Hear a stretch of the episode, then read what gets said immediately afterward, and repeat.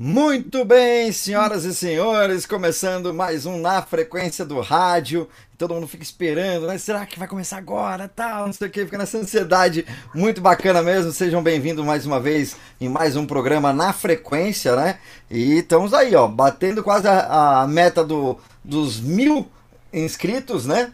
E também. e Maravilha. também estamos aí quase 40 edições do Na Frequência. Então eu quero aproveitar e dar uma boa noite e agradecer a todo mundo que acompanha a gente desde os primeiros vídeos. A gente começou a acompanhar agora e está acompanhando os outros vídeos também, mandando comentário. Esses comentários ajudam a gente, né? A indicar, é, a ter noções de quem as pessoas querem que, que participe aqui no Na Frequência. A gente sempre faz uma reunião para saber quais são os nomes, né? Então, agradecer a você é, que acompanha a gente todo esse tempo, agradecer também às rádios na internet que transmitem o Na Frequência e você pode conferir também o Na Frequência, para você que acompanha também o Na Frequência em podcast, nos agregadores, só procurar lá Na Frequência do Rádio e estamos juntos, né, Spaga? Tudo jóia? Tudo jóia, boa noite, Robertinho. Grande abraço aí aos nossos amigos ligados aí na frequência toda quinta-feira, 8 da noite, sempre com grandes nomes do rádio aí, trazendo aí, fazemos aquela roda viva do rádio aqui no nosso Na Frequência. E só lembrando que as nossas artes são feitas pelo Rogério Grotti Comunicações, 11 98795 1466. 11 98795 1466. Gabriel Passaju, boa noite.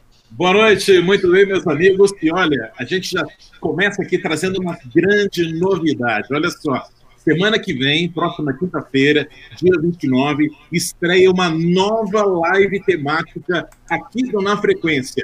O nome é Os Diretores. E o que será? O que, que vai trazer o Na Frequência e os diretores para gente? Nós temos um vídeo aqui. Robertinho, roda aí. Próxima quinta, dia 29 de outubro, às 20 horas, no canal Na Frequência do Rádio, estreia Os Diretores. Dois diretores de grandes emissoras brasileiras desvendando os segredos do rádio, marketing, programação, plástica, redes sociais, promoção e muito mais. Não perca! Os Diretores, no canal Na Frequência do Rádio. Aê! Muito bom, hein? Sensacional. Eu não tinha visto ainda, ficou bacana, hein?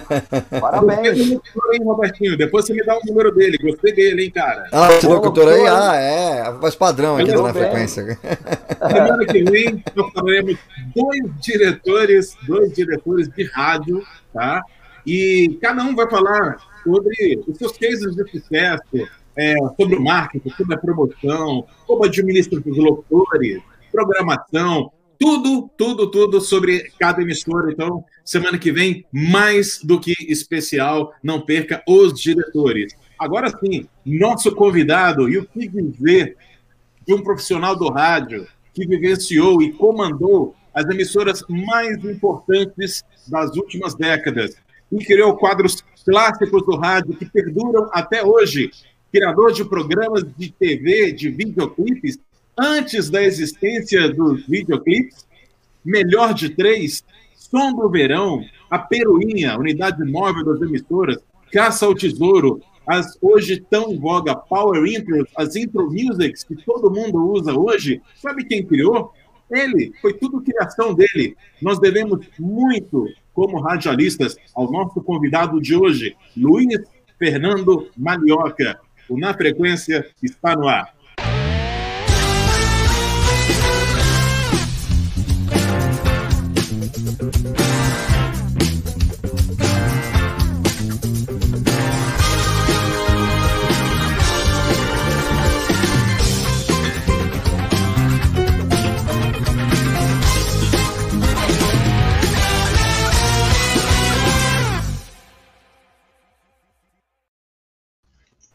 Show de bola, hein? Muito bem, muito bem. Que honra, que honra receber essa figura incrível do rádio. Luiz Fernando Maglioca, uma boa noite. Olha, antes de mais nada, eu quero dizer para vocês que é muito bom estar aqui para falar de uma paixão, que é o rádio. Essa paixão é comum a todos nós. Então, não tem porquê a gente se enrolar ou a gente dizer que vai dar certo o que não vai dar. É um papo super gostoso, com certeza. Eu vou aprender com vocês, vocês vão saber coisas que por acaso ainda não foram contadas, ou a internet contou de uma maneira meio estranha, e aí a gente vai falar a respeito do que rolar, do que vier, das, uh, dos interesses que vocês tenham, das perguntas, das curiosidades. Aproveitem hoje, hein?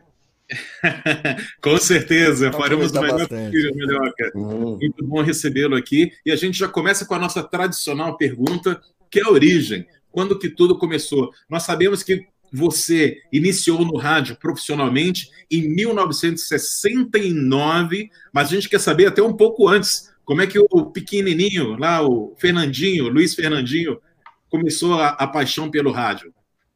Foi bem antes, realmente foi bem antes.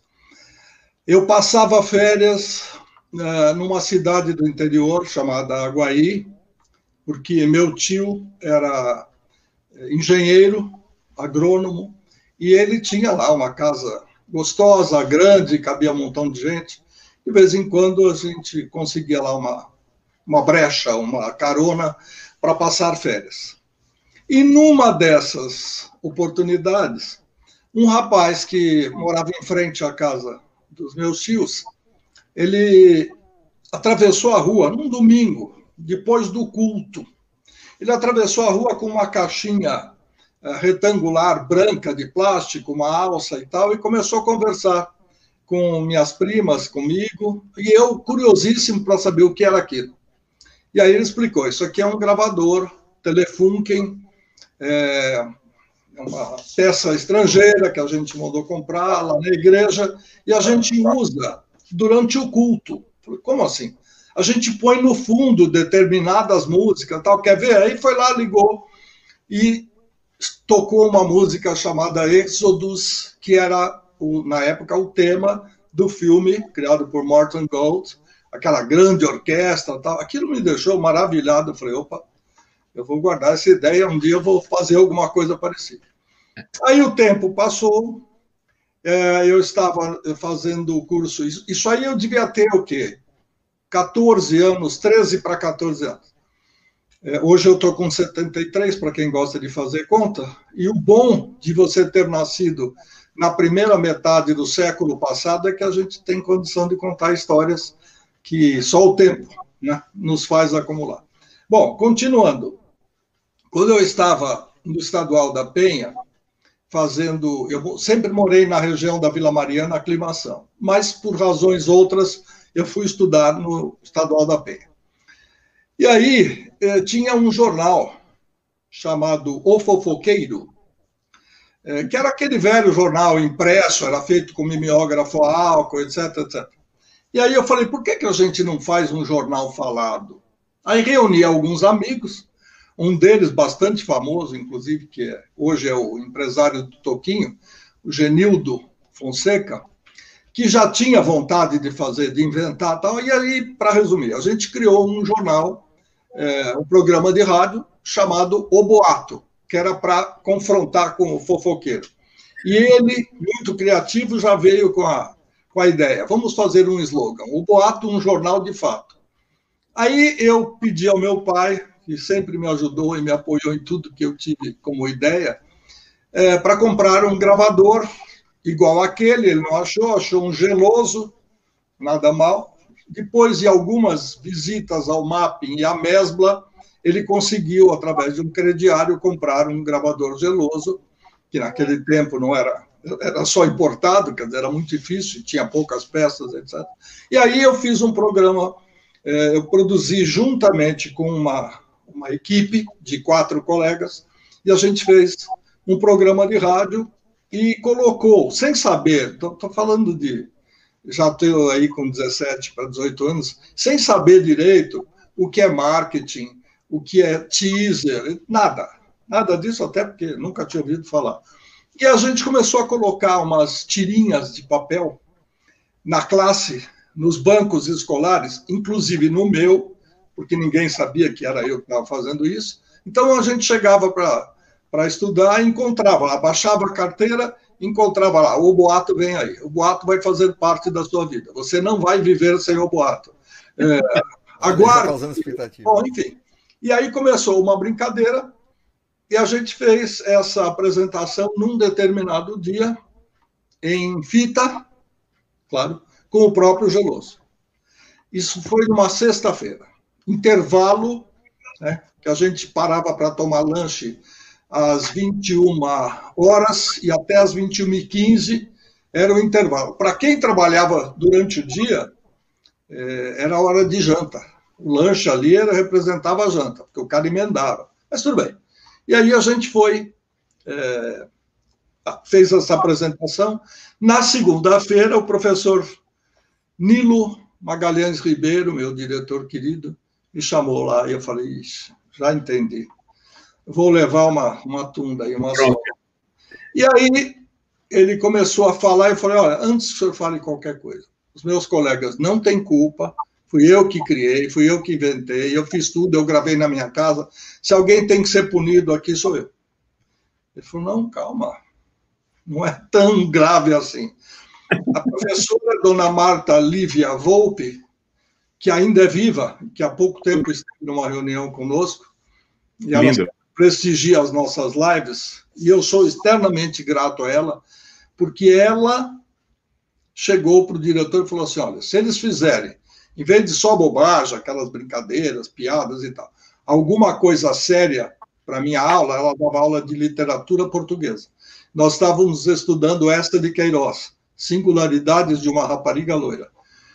E aí coube a mim fazer outra coisa que eu nunca tinha ouvido falar, que era radiofonizar para uma aula de 45 minutos o, o, o trecho que a gente estava estudando. E aí cada um de nós fez o papel, fez. Uh, um era locutor, outro era o narrador, outro era um dos personagens, enfim. A gente fez, foi aprovado e continuamos a fazer isso pelo ano todo. Então, eu acho que este começo, a semente, o embrião, está aí. E, o, e, e, e, engraçado, né? A gente sempre destaca isso aqui, você não primeiro, várias pessoas que já estiveram aqui no programa já falaram é, da importância da influência dos professores da escola, né? Como Verdade. a escola ela guia as pessoas, né, para suas profissões, para seus, seus talentos, enfim, né? Então sempre tem a gente, sempre que tem essa história, a gente procura dar até uma parada e dar uma destacada da importância dos professores nas nossas vidas, né? E, e, e, com você não foi diferente, né? E aí assim, dando, dando liberdade, porque o, o problema é esse. Você tem a criatividade, mas nem sempre você tem condição. Então, se você põe para fora e as pessoas aprovam, maravilha. Daí para frente, cabe a você desenvolver. Então, seus, um dos seus primeiros ouvintes foram os professores que já é, vocacionaram você para sua futura profissão. E, e assim, vamos dar aquele salto 69 é, Rádio TV Cultura. E uma das coisas que já me chamou a atenção é, na, no, no, na sua biografia é que você foi a pessoa que criou um programa de videoclipes na TV antes mesmo da existência do, dos não, clipes. Não, senhor. Não? Não. Eu criei o primeiro programa de filme-clipe da TV brasileira. Não era videoclipe. Isso. Porque não videotape estava nascendo. E enquanto Exato. o videotape nascia, as pessoas não sabiam o que fazer com ele a não ser gravar um programa, que nem a live, né? De repente todo mundo descobriu, hoje a gente inventa um montão de coisa, coloca vídeo, já pode colocar letreiro em cima, daqui a pouco você põe a pergunta do, do espectador, etc, etc. No começo, o videotape era simplesmente uma fita, um aparelho, né? a fita tinha duas polegadas, era bastante grande, as máquinas Ampex só gravavam programas. Aí alguém achou que seria muito inteligente, muito interessante, pegar trechos de música e montar um visual para elas. Porque a história do clipe não é exatamente essa. O clipe era feito da seguinte: o clipe, clipar no inglês é um recorte, é um corte. Então, o que acontece? O, o produtor de filmes, vamos, vamos pegar um, um vídeo que foi bastante famoso lá atrás Emerson, Lake and Palmer, numa excursão pelos Estados Unidos. Começava o vídeo com um helicóptero filmando os caminhões, filmando. Não era gravando porque não tinha gravação ainda. Os caminhões na estrada. E um caminhão estava eh, sobre ele, né, na carcaça superior, estava escrito Emerson, na outra Lake e na outra Palmer. Então o vídeo começa, o filme começa assim. Eles fizeram isso em 35 milímetros, que é a capacidade para passar no cinema. Daí reduziram para 16, que era uma, uma produção mais barata, e cliparam, ou seja, cortaram um número musical deste especial, que foi para o cinema, depois passou na TV, e esse número foi levado até uma emissora de televisão para rodar num programa X. Aqui no Brasil, justiça seja feita, quem primeiro usou filme clipe, não como programa, mas como ilustração da sua sessão, foi o querido Newton Duarte, meu amigo saudosíssimo Big Boy, que apresentava no jornal hoje um caderno B, falava de um disco e quando ele recebia um filme, ele rodava o filme. Uh, eu recebi na TV Cultura, eu entrei na TV Cultura para fazer uh, aula, para produzir aulas. Eu era produtor do curso de francês. Uh, de repente eu tive um insight a partir do momento em que os também saudoso Zé Roberto Póvia, o, o nosso querido divulgador, apareceu com rolinhos de filme e, e, simplesmente ele me disse o seguinte: eu sei que você gosta de música, eu sei que você tem ligações fortes com isso. Vê o que, que dá para fazer aí. Porque a gente recebeu isso junto com alguns discos importados, mas a gente não tem ideia. E ali, desses quatro rolinhos, tínhamos um de cinco minutos de duração chamado Carol King 10 Years of Music. Era uh, o, o, primeiro uh, clipe, filme, de homenagem pelos 10 anos de Carole King como cantor e compositor. Depois tinha um guitarrista chamado Sean Phillips, que tinha estava lançando uma guitarra de dois braços. Era uma coisa inédita na época. Uma moça que não chegou aí muito para frente, chamada Rita Coolidge, a música era My Crew, que não tocou no rádio, nada disso. E um famosíssimo querido, que cantava de uma maneira muito gostosa, Joe Cocker, e cortaram um filme que foi feito num show ao vivo, e ele, nesse número, cantou The Letter. Aí eu juntei, não, não dá para detalhar muito, senão nós vamos levar Sim. uma hora contando. Eu juntei esses pedaços de filme, eh, chamei Darcio Arruda, que era um locutor de grande nome na época na Rádio Difusora, eu era fã da Rádio Difusora, e pedi a ele para fazer um teste. Hoje eu me envergonho, já falei isso para ele. É uma vergonha dizer para um cara que é um dos melhores locutores, não vou dizer o melhor, porque existiam outros de altíssimo nível, tanto na, na difusora como na concorrência. Mas pedir para o cara fazer um teste é muito, é coisa de principiante. É. Eu devia ter dito: você quer fazer o registro de voz? É. E avisei, eu vou bolar um programa não tem verba, não tem eh, produção, não tem nada. Eu vou fazer o que der para fazer aquilo. Ele falou, vamos embora. Foi lá, na hora em que ele foi gravar a voz, ou seja, o áudio para anúncio, três ou quatro pessoas apareceram no estúdio e falaram, quem é esse cara? É o cara da rádio? É, já fez sucesso ali. Do é. mesmo jeito que no dia em que eu fui assistir aos filmes, apareceu lá um grupinho de office boys, um mais curioso do que o outro. O que, que é isso? Onde vai passar e tal? Então, aí eu já senti que a audiência interna era legal. Legal. E daí, eu, no dia 14 de abril de 1972, 72, o TV2 Pop Show. Eu tinha um ano. Mas ele mudou de cara. Depois que eu saí, aí apareceu o dinheiro. Eu tenho essa sorte na vida sabe? Eu trabalho numa série de lugares, se der tempo eu conto de, de rádio também. Eu dou ideia, eu vamos fazer isso, ah, não tem verba, não tem dinheiro, não, então não faz. Ou faz do jeito que dá para fazer.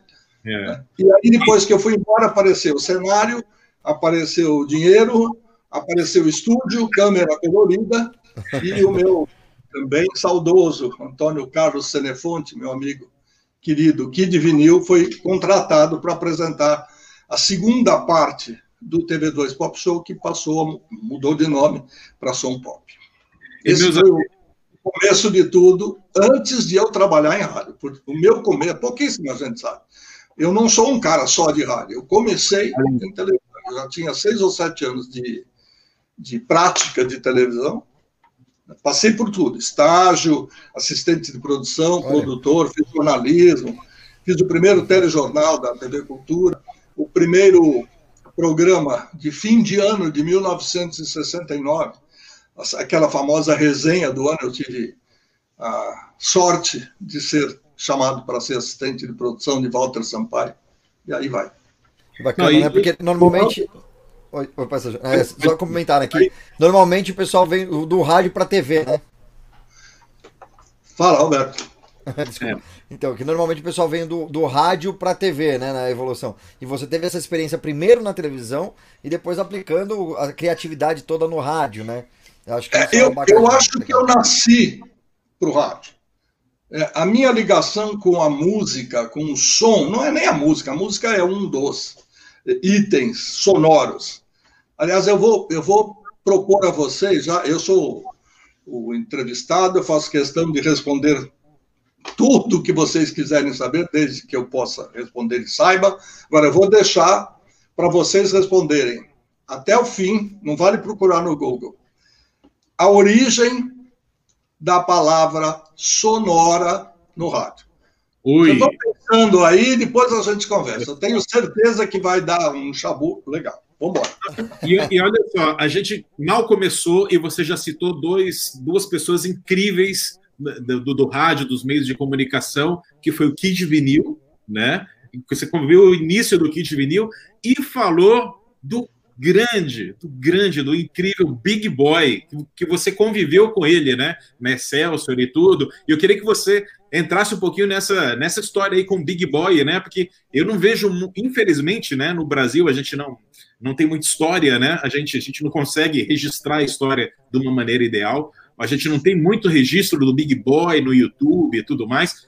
Mas você conviveu com Big Boy. Eu queria que você falasse um pouco sobre isso, sobre ele, como era a convivência na rádio, porque ele realmente foi um cara muito especial, né, eh, Luiz?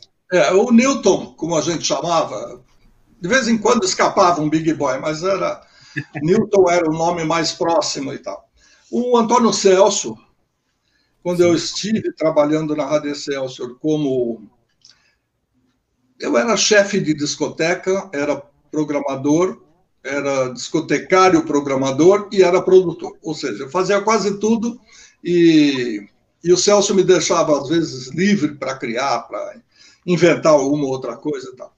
Aí ele teve a ideia, ele falou, olha, já que o Big Boy pertence ao grupo, é, a gente podia pedir para ele mandar uns discos importados aqui, porque ele sempre recebe uma pancada deles aí, nem sempre usa tudo e tal. E esse foi o meu primeiro eh, produto na Rádio Celso.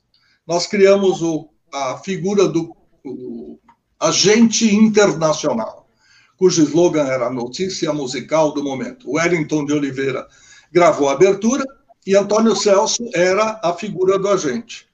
O Big Boy trazia ou mandava numa lote uh, alguns discos, aqueles 45 com furo no meio e tal, Uhum. E a gente, é, eu, a gente aí no caso sou eu, ouvia e sem nenhuma informação, claro. Quem vê hoje, quem vive hoje, a moçada que descobriu o umbigo mais para cá, né, no século 21, não Sim. sabe como era a coisa antes. Olha só. O cara acorda, vê ou olhou lá para o meio da, da barriga, tem um umbigo. Então, o que é que gira em torno dele? Mas não era assim. Então, não tinha como dar um Google. Eu tenho, ainda tenho aqui na minha biblioteca, dois ou três livros internacionais que eu comprava quando viajava. Mas isso é um mero detalhe, não quer dizer que tudo que sai lá está no livro. O livro tem um pouco de história, óbvio. Elvis, Beatles e outros grandes nomes do passado norte-americano. Agora, eu pegava o selo do disco, lia uh, o que estava escrito lá, produção, Gabble and Huff. Ok, então eu já sei que é o pessoal do grupo do Sound of Philadelphia. E aí, com um pouco de conhecimento, eu desenvolvi um texto de três a cinco linhas para Antônio Celso ler. E de hora em hora entrava uma música que ninguém sabia qual era, porque não tinha referência. Não era sucesso aqui, não era, era lançamento. E com isso a gente ficava na escuta. Quando o pessoal ligava, olha aquela música que o agente internacional tocou, como é que chama tal? O telefone funcionava muito e carta também. E aí a gente descobriu que nesse momento determinada música podia ir para o chamado listão. Olha só. O Big Boy foi chamado para apresentar um programa na Rádio Celso de final de semana e começou a vir. Ele não gostava muito de avião, mas também não era um cara que tinha assim, mil problemas com a viagem. Ele só preferia é, mandar coisa gravada, mas tinha hora que não dava. Então ele vinha para São Paulo, passava o fim de semana aqui com a gente, é, fazia alguns programas é, para a semana, né, para a gente rodar durante a semana, e gravava um programa inteiro para o final de semana. Numa determinada sexta-feira, uma triste sexta-feira, ele me chamou para comer feijoada no Cacuque, que era ali perto da Rua das Palmeiras, onde ficava a Rádio Celso, e nós fomos os dois. Aí, dali para frente, eu tinha que ir para a TV Cultura. Eu tive uma vida meio complicada no sentido de excesso de trabalho, porque é, era um paralelo. Eu, de manhã, entre sete e meia e onze e meia, meio-dia, eu dava aula na ECA, de rádio e televisão. Eu tenho a honra e o orgulho de ter sido um aluno da ECA de primeira turma, ou seja, quando inaugurou a ECA, por isso que eu falo, é bom ser jurássico, porque você lembra de algumas coisas, enquanto o alemão não encostar, você vai lembrando de coisas e vai contando a, a, as ligações que isso traz. Sim. Então, em 67, 66 teve o vestibular, eu prestei para Direito no Mackenzie, que era o que eu achava que eu ia fazer na vida, e a família também achava isso, e surgiu a ECA, e eu fui é, fazer também. Entrei nas duas faculdades, cursei as duas, e na hora daquela balança analógica, que você põe um peso aqui, outro peso aqui, foi muito mais importante continuar com a comunicação, e eu fui até o segundo ano de Direito, e graças a Deus, os ministros que são sabatinados aí de vez em quando, ficaram livres de ter um advogado, quiçá um promotor, um cultura alguma coisa. E aí eu tranquei mesmo, serviu para me ajudar na base, e aí eu segui pra, pela ECA. Dali eu fui professor, ou seja, fui o primeiro aluno formado a dar aula, mas eu não dei aula de rádio, eu dei aula de televisão, porque me viam como tal, ou achavam que eu tinha mais capacidade para área de vídeo e tal. E depois eu fiquei 30 anos como radialista à tarde à noite e de manhã como professor.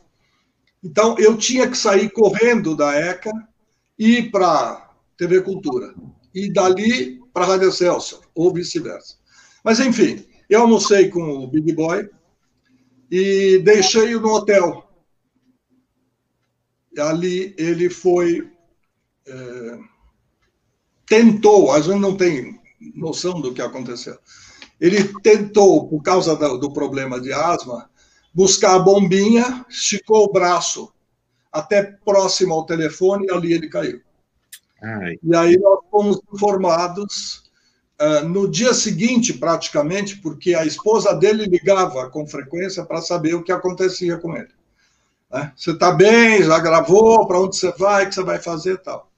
E ele, infelizmente, estava morto e aí conseguiram uma autorização com a, a direção do hotel para que uma pessoa lá da gerência com uma chave mestra entrasse no quarto e aí encontraram morto. Eu tive Ô, Luiz esse... Fernando, Luiz Fernando, ah, isso, foi que...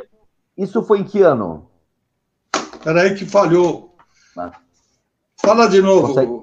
Isso, isso foi em que ano, essa experiência que você teve aí, essa situação com o Big Boy? Que ano? Olha, exatamente. Eu, eu entrei na Rádio Celso em 75, é, como, como freelancer, fiquei 76 e 77. Eu acho que foi na passagem para 77. O mês exatamente, eu não sei te dizer, mas era já, já tínhamos desenvolvido vários programas com o, o Big Boy e já estávamos adiantados com essa produção. E, assim, o estilo do Big Boy era uma coisa, assim, incrível, né? E, e eu acho que foi muito referência para muitos Pioneiro, né? e tudo. E ele, é, ele sempre teve essa locução, né? Big Boy e tal, é, essa locução para cima dele, aquele estilo que só ele tinha. Sempre foi assim desde o primeiro momento ou ele foi moldando a locução dele no decorrer dos programas? Ah, ele não era isso no dia a dia. Ele, conver... ele era um sujeito tímido, ele conversava muito tranquilamente com, com a gente. Tal. Na hora que acendia a famosa luz vermelha, no ar ou on air, ele saía como se fosse o Wolfman Jack, que era a inspiração que ele teve.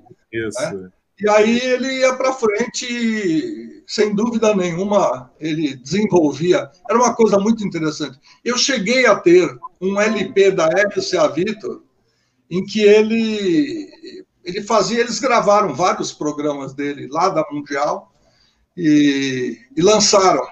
Infelizmente, quando eu mudei de país, porque eu fui morar fora, eu tive que me desfazer dos meus discos. Mas era uma relíquia porque ali você tinha as nuances, né? E, e para quem conheceu o Big Boy, sabia como é que ele conversava, como é que ele era. Sim, gíria, sim, brincalhão, sim, tal. Agora, aquele, aquele monstro que ia para o microfone quando abria, a, quando acendia a luz, era só no ar. Mesmo. Ele era um é incrível, é incrível. E, e, e, aquele, todos aqueles discos do Big Boy Onde é que estão todo aquele material que ele tinha? Estão com a família dele? Como... É, é? Não tenho ideia. O que eu sei é que um dos amigos dele mais próximos veio para cá. Ah, houve uma série de problemas que eu nem gostaria de, de entrar em, em detalhes, são, são tristes demais, mas eu sei que tiveram que, que vir aqui para reconhecer o corpo. Com a esposa veio um produtor que era bastante conhecido na Mundial, que era o Peixinho, que depois veio trabalhar comigo, foi meu colega na Jovem Pan, quando nós lançamos o FM Mais Vivo de São Paulo. E naquela época, ele ajudou até a montar o esquema, porque teve que ser contratado um avião especial para levar o caixão do Big Sim. Boy para o Rio. Certo. Mas eu não acompanhei, até por questões de trabalho, eu não acompanhei esse momento triste, é. porque não dava, não tinha condição. Claro, claro. Mas, o Malhoca, então, assim, indo um pouquinho, um pouquinho para frente, depois você foi na, na famosíssima difusora, né, rádio difusora, uma, uma das rádios mais importantes aí no, no, no cenário é, é, do meio de comunicação do Brasil. Também foi uma passagem muito vitoriosa sua lá, né, na difusora. É, eu diria o seguinte: na Rádio Excelsior, eu não mandava nada. Né? Eu tinha ideias, mas, Celso, Sim. dá para fazer isso aqui? Agora não, Léo, vamos dar um tempo mais tarde, não sei o quê. E eu, às vezes, eu acho até que, ele não fala isso não, mas eu acho que eu incomodava de tanta que eu cutucava. Eu ficava três ou quatro horas da tarde para a noite, hum. que era o meu terceiro período de trabalho, e pintava a coisa eu falava. Né? Às vezes, quando ele ia para o Midem, que era aquele festival de música na França, para pegar discos novos, conhecer as novidades, lançamentos e tal, eu ficava cuidando da rádio, mas ele já falava, olha, vai com calma, hein? Não inventa não. Não inventa, inventa muito, é. Não dava também para... A rádio estava toda montada, ela tinha toda uma estrutura, não dava para inventar. Mas a gente podia fazer experiências.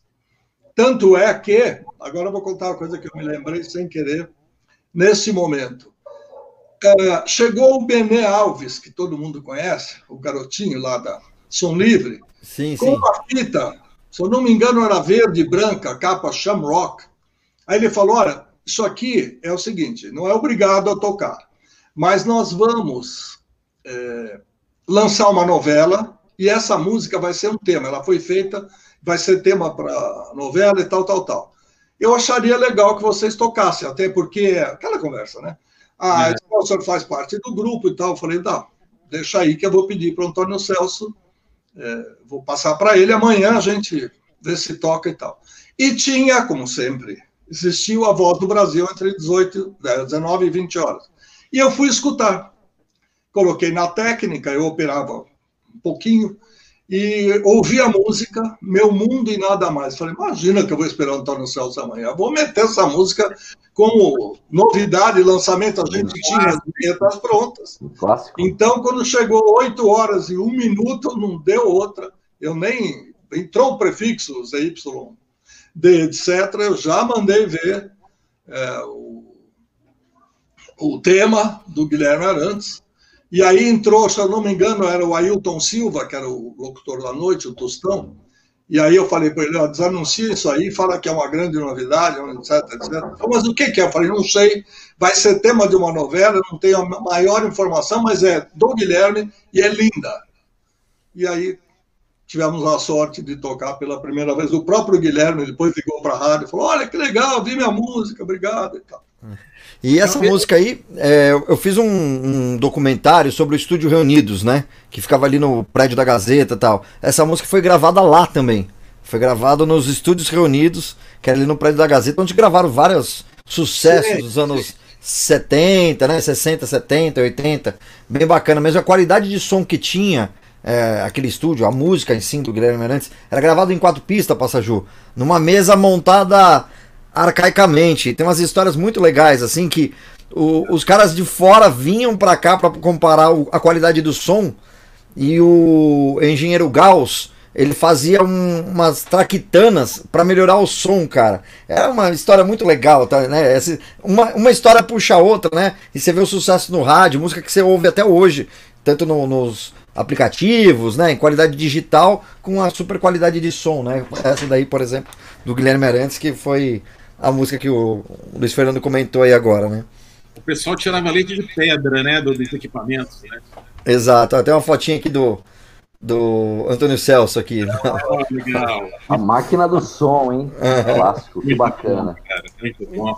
E, e, é bom até destacar que a gente, a gente até estranha hoje ouvir essas histórias, o, o, o Malhoca, que, assim, como o rádio tinha recursos, né? Por exemplo, é, mandava alguém para ir na França para conhecer as músicas do Midden, né? trazia o Big Boy todo fim de semana para gravar o programa dele em São Paulo, e, e assim, e, e NAB é, recebia discos importados, investia bastante, né? Como o rádio tinha recursos, né?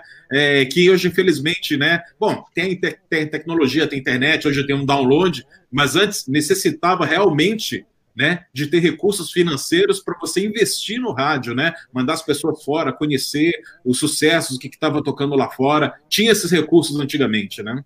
Eu acho que não. Ah, não tinha. Okay. Eu acho que era coisa meio armada. Eu não posso dizer porque é, eu fui é, das quase 40 edições da NAB, eu fui todas as vezes, todas as vezes, pagando. Eu. Ok, tá? ok. Uhum. Então, eu nunca tive essa chance. Né? Não é tão assim, né, como a gente imagina, né? É. Às vezes, dependendo do interesse que a gravadora tinha numa ou noutra emissora de rádio, eu não posso dizer porque eu não fui agraciado com esse convite. Mas também não posso dizer que era diferente, porque eu não tenho essa informação e também nunca tive acesso a documentos que permitiam dizer isso ou não. Eu sei que as gravadoras podiam sim dizer: olha, você é nosso convidado, você vai para tal lugar, você pode fazer isso, você pode fazer aquilo. E, eventualmente, a gravadora colava no seu ouvido e falava: o que, que você acha dessa música aqui? Porque elas iam lá para comprar temas musicais. Elas não sabiam quem era o produtor, nada. Ouvia uma música ou recebia cassete, como eu mesmo tenho algumas coleções de, de fitas cassete, de Vamos à La Playa, por exemplo, eu recebi em cassete. Sim. Uh, Sheila, Sheila B. Devotion. Olha. Uh, in the Rain já tinha um demo, é, mas era aquele demo bolachão, sabe? Sim. 12 polegadas. Sim. que tinha essa música na frente e algumas vezes, não no caso da Sheila, é, vinha o, a, o, instrumental, vamos dizer assim, para você poder fazer alguma coisa, para você usar, para você fazer BG, coisas do gênero, numa época em que isso era mais fácil de fazer.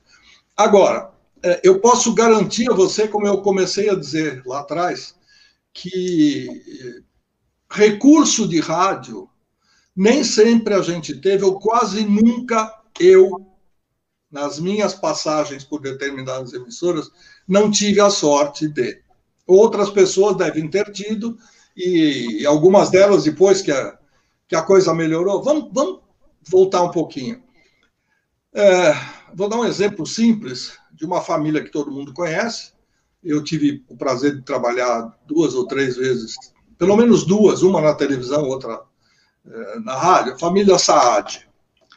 Se o seu João Saad, queridíssimo amigo e um grande patrão, se ele não tivesse valorizado a Rádio AM, que até hoje está no ar e até hoje traz frutos, apesar de todos os reveses que o AM passou na história, ele não teria o império que tem hoje. Então, a semente do rádio, para muita gente, e quando eu falo de família, é porque no Brasil as rádios começaram muito num esquema familiar. Né? Era, um, era um jeito de, de, de As pessoas eh, recebiam lá o, o direito de, de fazer rádio através de uma concessão governamental, e enquanto isso elas iam, até que depois surgiu a frequência modulada, que era uma, uma frequência adjacente, que era usada só para para passar o som para o transmissor e daí para o resto que vocês também conhecem bem. Uhum. Então, a valorização do, do rádio nunca foi, eu acho que nunca foi sensacional como deveria ser. Olha, para a gente, na difusora, vocês sabem que existiam algumas revistas que eram famosas na época, e, e conta-se, né? Eu acho que isso é, é real, porque eu ouvi lá dentro da rádio difusora, é, o Caium Gadia, que me antecedeu na Bandeirantes e na difusora, e que foi o, o sujeito que. Muita gente falou que quando eu fui para a difusora substituí-lo, que eu tinha derrubado o Caium, aquela coisa de, de fofoca de mercado. De, de na verdade, eu sempre fui fã da rádio que o Caium fez. Eu me moldei como apreciador de rádio na difusora que o Caium fez. Não tenha dúvida alguma eu sempre fui fã e sempre disse a ele. Tanto é que numa das minhas fotos aí do meu do meu site pessoal, tem a gente tá abraçado numa, numa recepção de um coquetel de lançamento de disco e tal. Mas o que eu ia dizer? Tinha lá o programa o Sucessos de Todo Mundo. As revistas principais, Billboard, que o pessoal conhecia, mas que tinha aqui pagar uma assinatura em dólar. Essa uh, revista vinha por avião, custava X de frete. Então tinha que ter um patrocínio para você poder comprar. Né? E a assinatura não era barata. E o dólar também não era um por um, como passou a ser no, no final um dia. Como século. foi um dia, né? E aí, é, e aí tinha duas revistas famosas, Cashbox, Billboard. Comenta-se, e eu acho, repito, que é verdadeiro esse comentário, que quando o Caion queria colocar uma música entre, que ele queria destacar uma das músicas, fosse ela produção nacional em inglês, ou fosse uma daquelas que ele descobria aí no meio do caminho, não sei se ele ia ao Midem ou não, mas uh, talvez sim. Então, algumas uh, músicas da Argentina tocavam na difusora. Eu mesmo tenho uma, uh, a lembrança de músicas que eu copiava do rádio, tá? E, e que marcaram a minha juventude e tudo mais. Aí ele criou uma revista chamada Record World, que era difícil até de falar, mas era uma revista que não existia. Então era lá, terceiro lugar na, na Billboard, segundo lugar na Cashbox e quinto lugar na Record World. E às vezes era simplesmente para dar um up na, na música. Quando eu fui trabalhar, eu tinha a assinatura de uma delas. A, a, segunda tinha sido cortada por falta de verba. É, tinha a Varig que patrocinava, Varig traz com exclusividade, com pesquisas das revistas tal, mas, por exemplo, ligando os pontos do que eu falei no começo, não existia um carro de reportagem, não existia um carro de promoção, não existia nada. A Tupi tinha o seu carro e o seu equipamento de externas, mas era outra coisa, até porque quando você tem numa família uma irmã que é mais pobre e a irmã mais velha, talvez, não, não diria pobre, mas eu, a mais velha manda e a outra tem que obedecer, tem que ficar quietinha.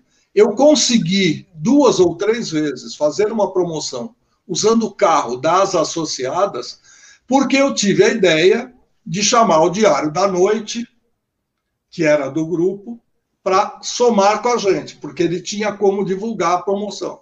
Então, eu fiz uma pesquisa eleitoral quando, quando o senhor Fernando Henrique Cardoso foi candidato a prefeito. Nós fizemos uma uma pesquisa eleitoral em faculdade. Com isso, eu queria não só uh, ouvir a opinião, né, descobrir a opinião dos jovens e também estar presente na porta da USP, do Mackenzie, da PUC e de outras faculdades. Certo. Mas não tinha carro, era coisa emprestada. então o rádio sempre esteve meio na pindaíba desde o início, eu né? Acho que, eu acho que é melhor dizer que sim. Certo. Ela sempre foi a a irmã mais pobre que usava a roupa usada da. É, e, e, o que, e o que chegou a mim já, porque assim, nesses grandes grupos, né, por exemplo, que o, na época, inclusive, eu estava na, na, na, emissora, era que, por exemplo, a, a rede manchete de rádio, né, grande rede manchete de rádios, que é excelente tudo, na época da TV Manchete, muito do, do caixa da TV Manchete saía das rádios, porque a TV era muito dispendiosa, né? E assim, por muito tempo, o pilar financeiro da TV Manchete era a rede de rádios, a rede Manchete de rádio. Não foi só dela, de todas. Sim, sim. A Rádio AM sustentou televisão durante muito tempo. Exato. Até porque o custo do pessoal de TV sempre foi maior em todos os sentidos. Sim, sim, sem Até dúvida. Porque, vamos dizer que seja isso, eu não, não participei desse começo. Mas se no, no rádio você usa só a voz, na televisão você usa a imagem e a voz. Então você tem que pagar um salário maior. Digamos que esse é o, essa é a desculpa. Então tudo custava mais caro. Tudo custava infinitamente mais. Até porque com um microfone, uma mesa de som e um bom operador, Claro, tendo o locutor do outro lado, você fazia um bom programa. Na televisão, você precisava no mínimo de três câmeras. Uhum. Né? Iluminação férica, eh, microfone, lapela, bumbo, se não, os microfones grandes que eram pendurados aí para começar a fazer o tal da lapela.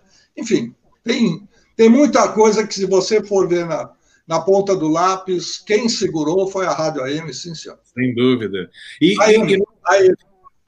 E nós temos aqui, oh, oh, Malhoca, assim, vários quadros, várias, é, várias, enfim, muita coisa que se usa até hoje, né? E usa muito, saiu da sua cabeça, né? Melhor de três, o som do verão, aquela música que explode no verão, que ainda a gente ainda fala, música do verão desse ano, vai sair do fulano de tal, é, melhor de três, né? tem três músicas, você escolhe a música preferida tal. Tudo isso. O Rivaldo aí está comentando, né? O, o pediu, tocou, ganhou. Pediu, tocou, ganhou. Tudo isso se usa hoje, criado por você.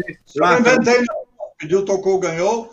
Foi o Antônio Celso que, que bolou, que era uma maneira da pessoa pedir a música por carta ou por telefone, ela ouvia a música, e aí a Sônia Abreu teve a ideia, de falou, olha, vamos dar uma fita, já que dava para mandar fazer uma fita hum. com a cara, da, com a cara, não, com o logotipo da, da rádio, e uma fita com duração de três ou quatro minutos, você mandava montar, não, não era um custo tão alto, porque você não perdia uma fita de uma hora, e aí era o presente personalizado, que foi um sucesso durante muitos anos.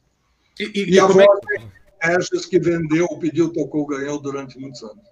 E como é que você se sente assim de ver até hoje criações suas de rádio sendo amplamente utilizadas no rádio, é, melhor de três, enfim, várias várias situações. hoje o, as power intros, né? A intro music, que é a, a, a, a, vinheta da rádio cantada em cima da música, tudo coisas que você já fez há muitos anos e está aí hoje em voga, né? Acho que é uma coisa muito legal você saber que saiu de você isso daí, né? Da, da sua mente, da sua criação, da sua criatividade. Deve ser uma coisa bem legal para você é, é, ver que ainda hoje suas criações deram frutos aí no rádio, né?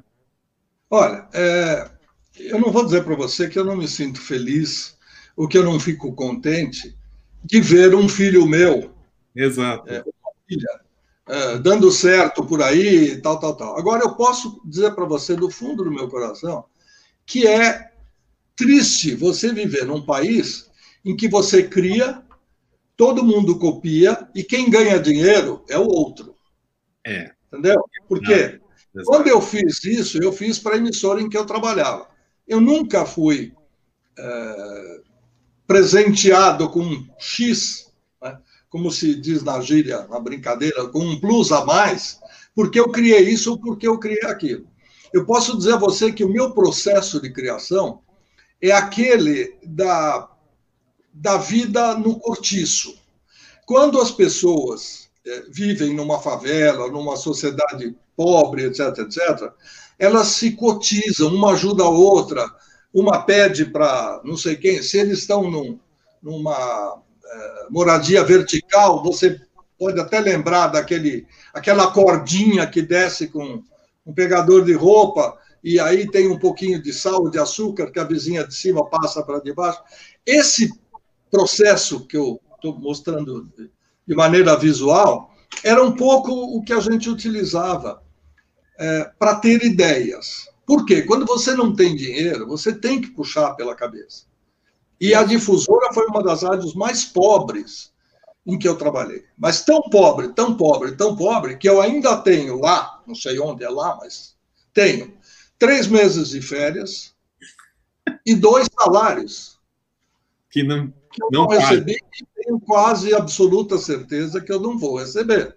Né? É dizem que a esperança é a última que morre, então, é, se ela não morrer antes de mim, eu vou acreditar, mas não rola, entendeu? Até porque quem foi agraciado na época foi o, o, o pessoal da Tupi, que fez uma petição sindical tal. Quem trabalhava na difusora, e a difusora tinha o mesmo nome da TV, é, era PRF3, é, Rádio Difusora São Paulo S.A., então, isso aí dificultou mais ainda você receber coisa. Mas não vamos falar de coisas. Claro, então, claro.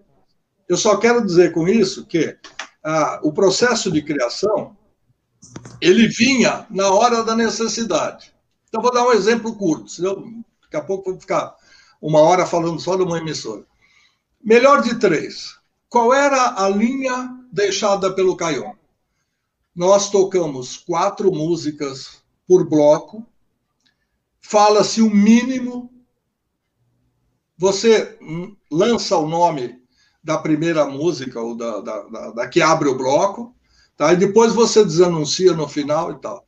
Eu falei, puxa vida, pensei comigo, já que a gente não pode fazer eh, nada, nenhuma intromissão, que tal se nós conseguíssemos eh, colocar um comercial no meio? Mas como? Está louco? Comercial é, é só para o bloco comercial. Eu acho que dá para fazer um negócio. A gente põe três músicas.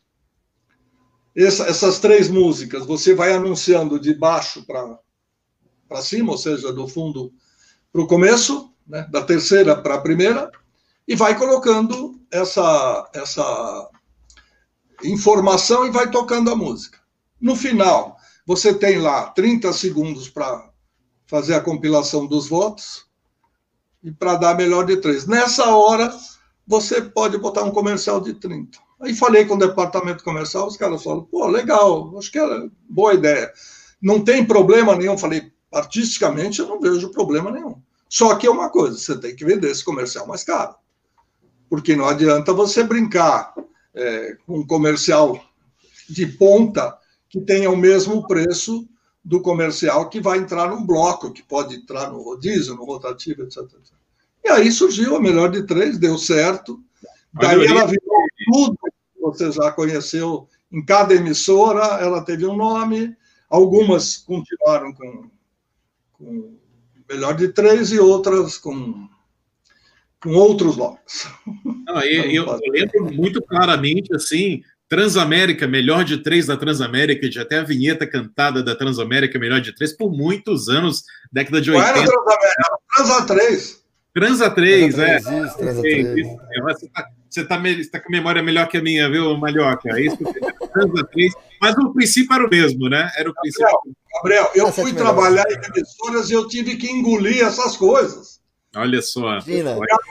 O estava lá com apenas aquilo que eu tinha feito. Olha se só. Eu tivesse, se eu tivesse recebido um cruzeiro, não precisa atualizar, por criação copiada no Brasil inteiro, talvez hoje eu estivesse morando fora definitivamente. É isso aí. Mas deixa eu falar. Espaga. Então, vocês falaram.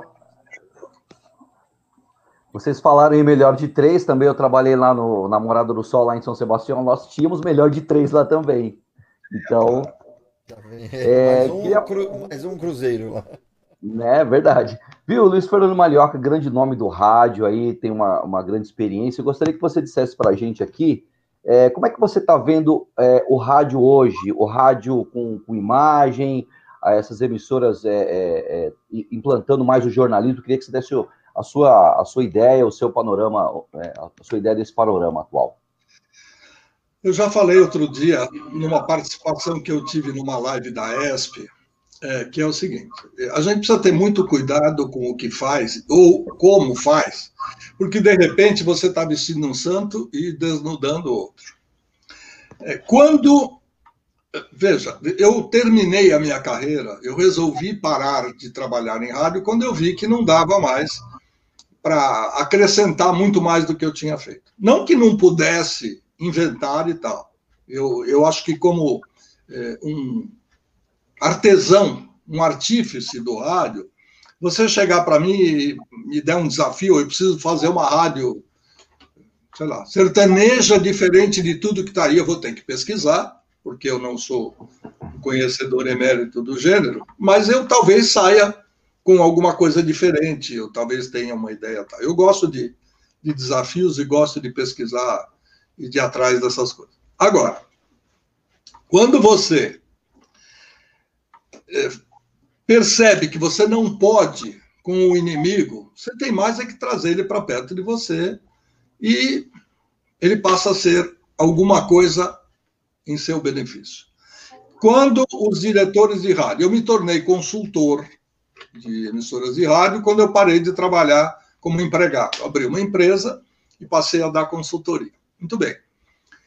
Eu ouvi as pessoas falarem, não, mas principalmente dono de rádio do interior, porque tem N razões, entendeu? Ele nasceu ali, a rádio era do pai dele, ou era do, do dele mesmo, e ele tinha dificuldades, etc, etc, para entender que, de repente, ele tinha que deixar de fazer aquela rádio daquele jeito para fazer uma rádio é, com internet, e agora o que vai ser e tal. E alguns foram muito refratários e não permitiram. Emissoras que já estavam com a segunda geração tiveram um pouquinho mais de facilidade, porque, a, digamos, a cabeça aberta da moçada permitia esse tipo de, de adoção. Então, é, usar a internet para você em favor da, da, sua produção, eu acho ótimo. É isso mesmo que tem que ser. Primeiro.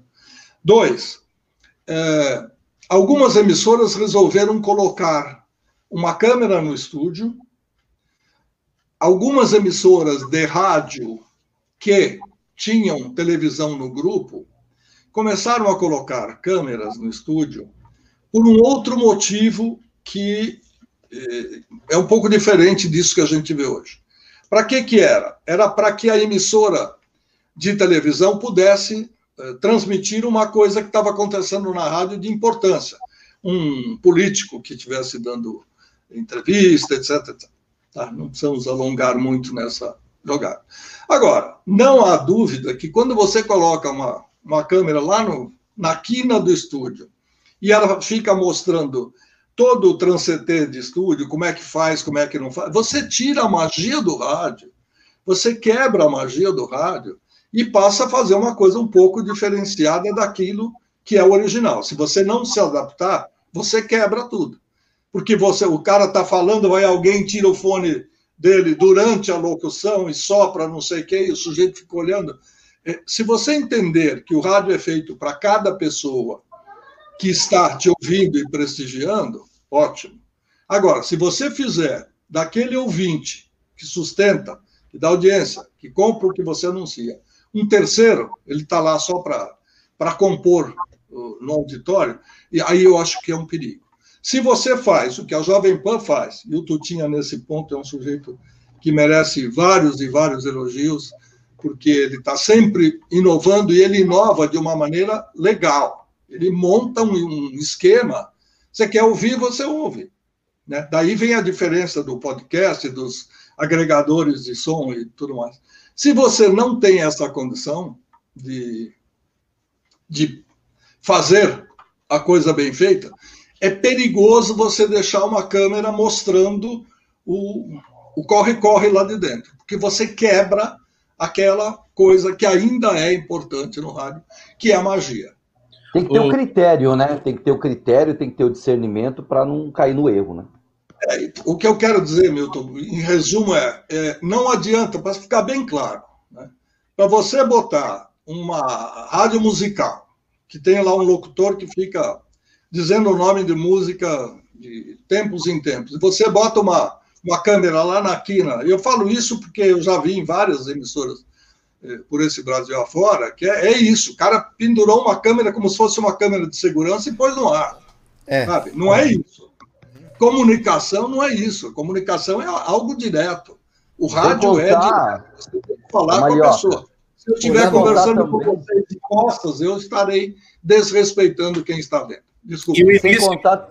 e o início da, da, internet no rádio foi muito isso, né? Muito mesmo. A famosa câmera na quinazinha e o locutor é, numa posição que nem olhava para a câmera, ele ficava assim, né? É, manipulando os equipamentos, mas nem olhava para a câmera. O início da internet, eu, eu, eu, lembro claramente que era a famosa câmera da quinazinha, sem um, sem um muito objetivo, Nada. né? Uhum. Um contato mesmo ali humano, do, do só mesmo para mostrar ali, né? Uma, uma espiãzinha. É o que eu digo.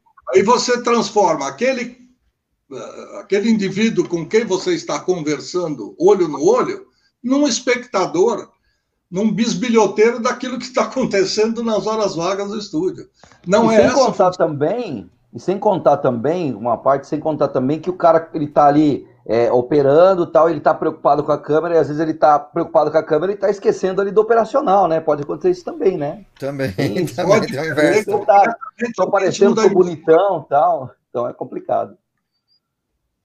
É. Não sei se eu respondi ao que você perguntou, mas Sim, Muita, sim, sim. Sou muito detalhista, mas. Não, tranquilo.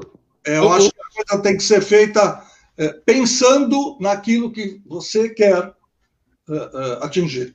E se você mantiver em mente que lá do outro lado tem um ser humano que depende daquilo que você está fazendo, tem que respeitar.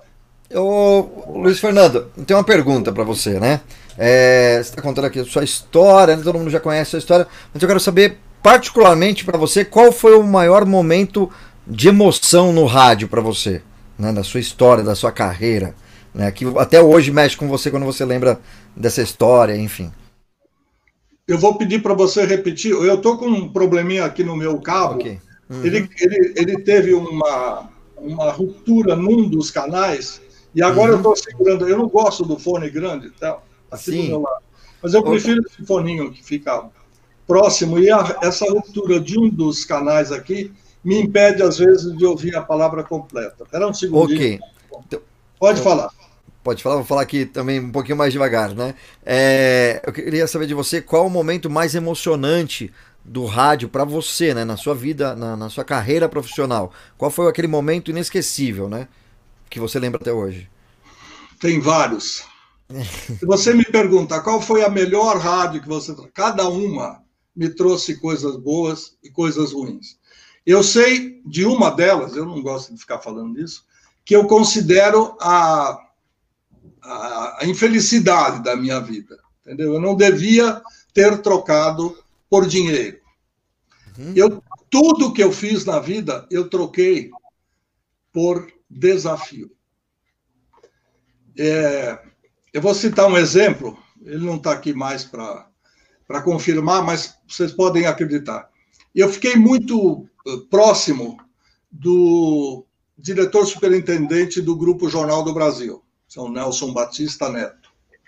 E o Nelson vinha para São Paulo a cada três meses e tal, me chamava para almoçar. Olha, a gente, eu estava na Jovem Pan.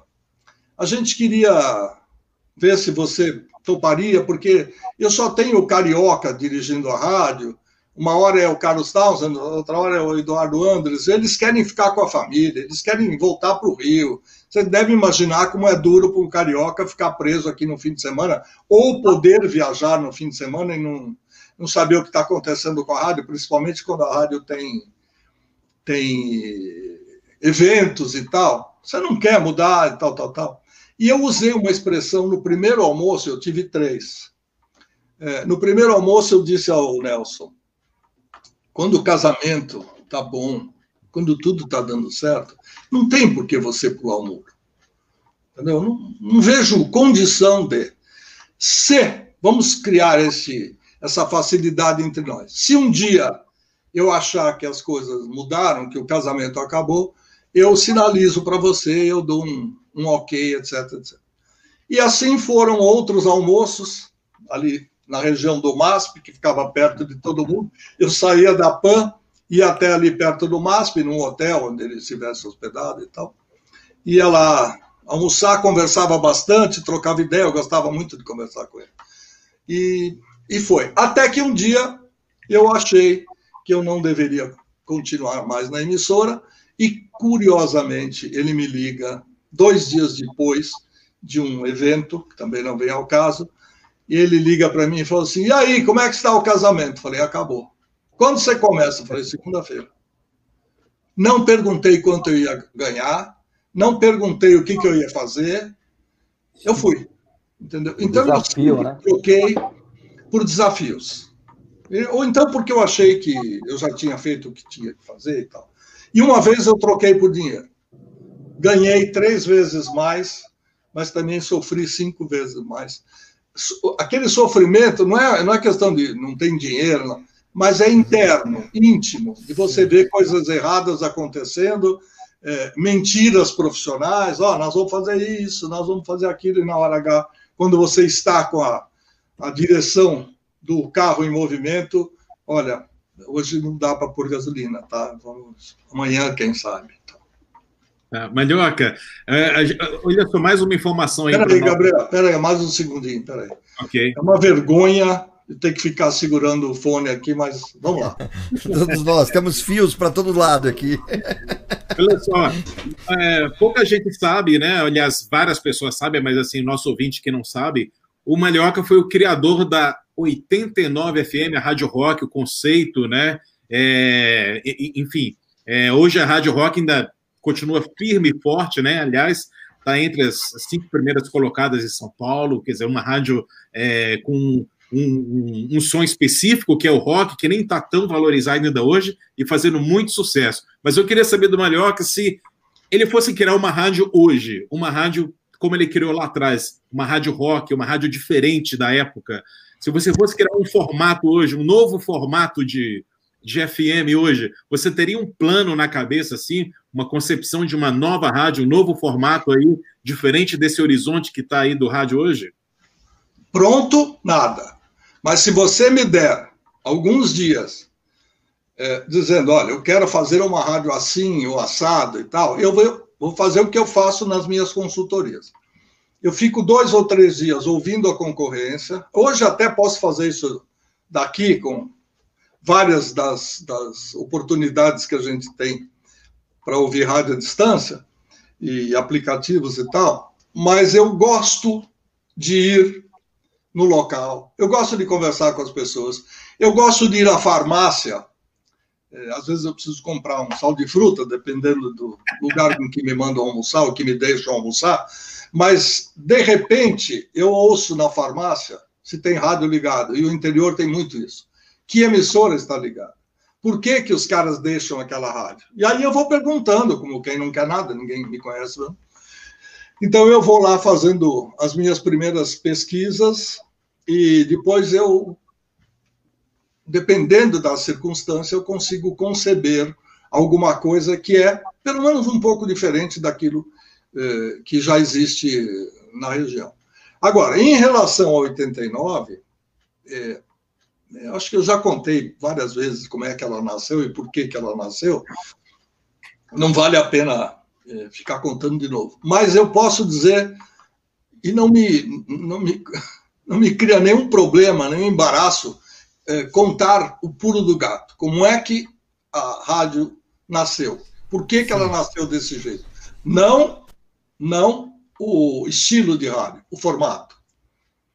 Eu dirigi uma rádio chamada Rádio Cidade e eu tinha um, uma responsabilidade incrível, porque ela tinha que ficar em primeiro lugar, ela tinha que ficar numa distância grande para outras, eh, de outras emissoras, como ficou durante muito tempo, e faturando o que ela faturava, que era bom para o departamento comercial, não para mim, porque eu não, não participava disso, mas não quer dizer nada é, bom para todos nós. Mas eu digo, não era uma coisa que eu da qual eu participasse, dos lucros da emissora, que eu tivesse participação é, monetária, nada. Agora, a rádio tinha é, imposições criadas por mim, pelo o esquema uh, original que me foi passado da Rádio Cidade tradicional era um, e o esquema uh, que eu implantei foi um pouquinho mais popular, não popularesco, mas eu coloquei algumas coisas que transformaram a rádio num, de cunho um pouco mais popular, e isso ampliou, sem baixar o nível, ampliou bastante a, a audiência dela. Agora, essas imposições né, faziam com que nós editássemos as músicas para três minutos. Qualquer sobrinha, qualquer solo, qualquer coisa, você corta porque nós temos que tocar a música. E aí, o grande truque para criar uma outra emissora por acaso, que ia fazer parte do grupo, foi o seguinte: eu vou fazer a anti-rádio cidade, o anti-rádio. O que é que eu não posso fazer na rádio Olha. cidade? Eu vou fazer o contrário. E aí, nessa brincadeira, é, começou, já que eu citei lá atrás o Emerson Lake and Palmer, é, várias e várias músicas. É, eu tocava no original, Was and Then, por exemplo, a gente tocava com 18 minutos, uh, outros tantos com 23, e ninguém ia reclamar, pelo contrário. Esse era o point da rádio, esse era o, o diferencial. E teve uma coisa curiosa que um dia eu conto numa roda de amigos aí, é, eu fiz um teste com os locutores existentes na rádio UFE. E eu fiz era, um teste. Que era anterior, né? Oi? Era a anterior a 89, né? A PUL. Não é isso? Bom, na frequência? de novo. Tudo ah. bem. A PUL FM era a rádio anterior a 89, né? Na mesma frequência, né? A PUL era na, no 89, não era isso a frequência? De novo, por favor. Eu tá prometo okay. que agora não vou mais falar. não, contrário. Eu vou segurar aqui do jeito que tá. Fala. Isso. Eu falei que a PUL FM, só para deixar claro, a PUL FM era antes da 89, né? Que é, ocupava a frequência, a frequência. da emissora é. era, é, era subvencionada. É isso que hoje a gente, que, que a gente fala em customizar o nome da rádio, no branding e tal. Então, uma fábrica de jeans pagava um royalty para a rádio se chamar Pool FM. Isso é bem antigo, até é, bem antes dos 80. E, ou, ou, na região, próximo aos anos 80. E aí, é, eu fiz um teste por escrito com os locutores. E aí, como a gente ouve e fica sabendo de pequenas é, filigranas, picuinhas e tal, os caras falam, pô, meu, eu sou locutor, e o cara vem fazer teste por escrito, qual é a dele? É claro que eles sabiam que vem um cara chato do outro lugar, de outro.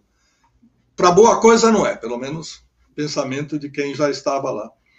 E o teste escrito era exatamente o que eu queria descobrir, que a voz no ar não passava. O que, que eles tinham na cabeça? O que é que eles conheciam de rock? Então eu fiz algumas perguntas específicas sobre o que viria a ser a nova rádio, que ninguém sabia. Na verdade, o projeto da rádio 89 FM, a Rádio Rock, eu tenho em folhas de papel, rascunho, escritas à mão, no verso, porque isso nasceu num fim de semana, entre o Nelson Batista me pedir para pensar a, em fazer alguma coisa diferente, ou na segunda-feira aceitar a vinda da JBFM.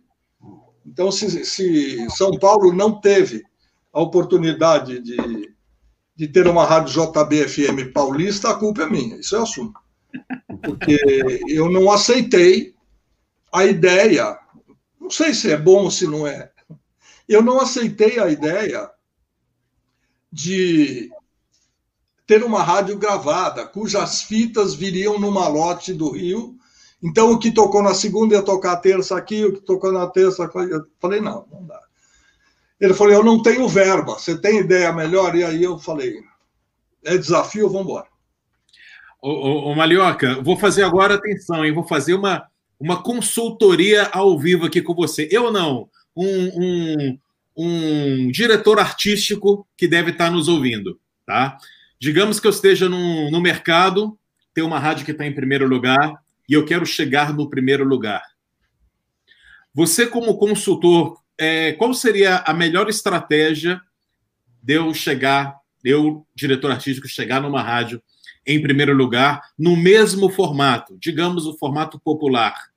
É, porque muita gente usa hoje a, a, a, estratégia de copiar o primeiro lugar. Você acha que essa é a melhor estratégia?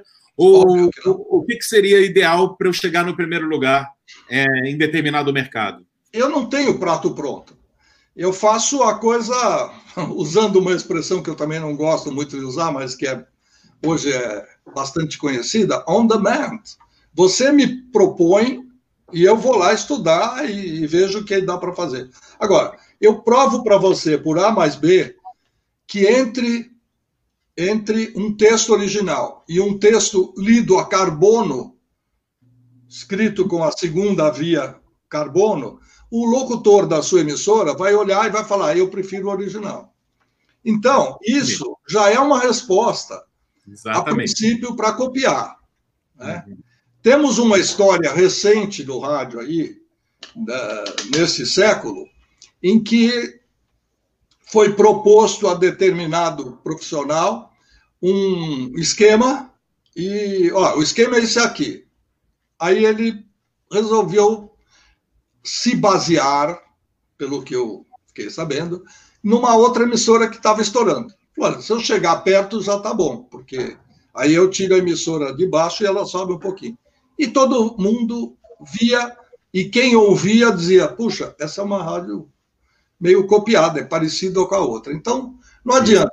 Você tirar o, o Luiz Fernando da época da Rádio X para levar para a Rádio Y, e achar que isso é, vai mudar? Não, depende de equipe, depende de criatividade, depende de uma série de coisas. Agora, se você tiver um, uma estrutura boa, você vai em frente, você consegue. Não é nem dinheiro que eu estou falando, eu estou falando de gente. Rádio é gente, né? Rádio é equipe, né? É, é, é, isso, isso. Eu tenho uma frase que eu cunhei recentemente, agora no meio da pandemia, que eu ainda não usei. Então, eu vou falar para vocês em primeira mão e eu vou usar isso. Essa é minha, tá? Se for copiar, põe embaixo o nome com dois Cs, por favor, para não copiar mais uma coisa.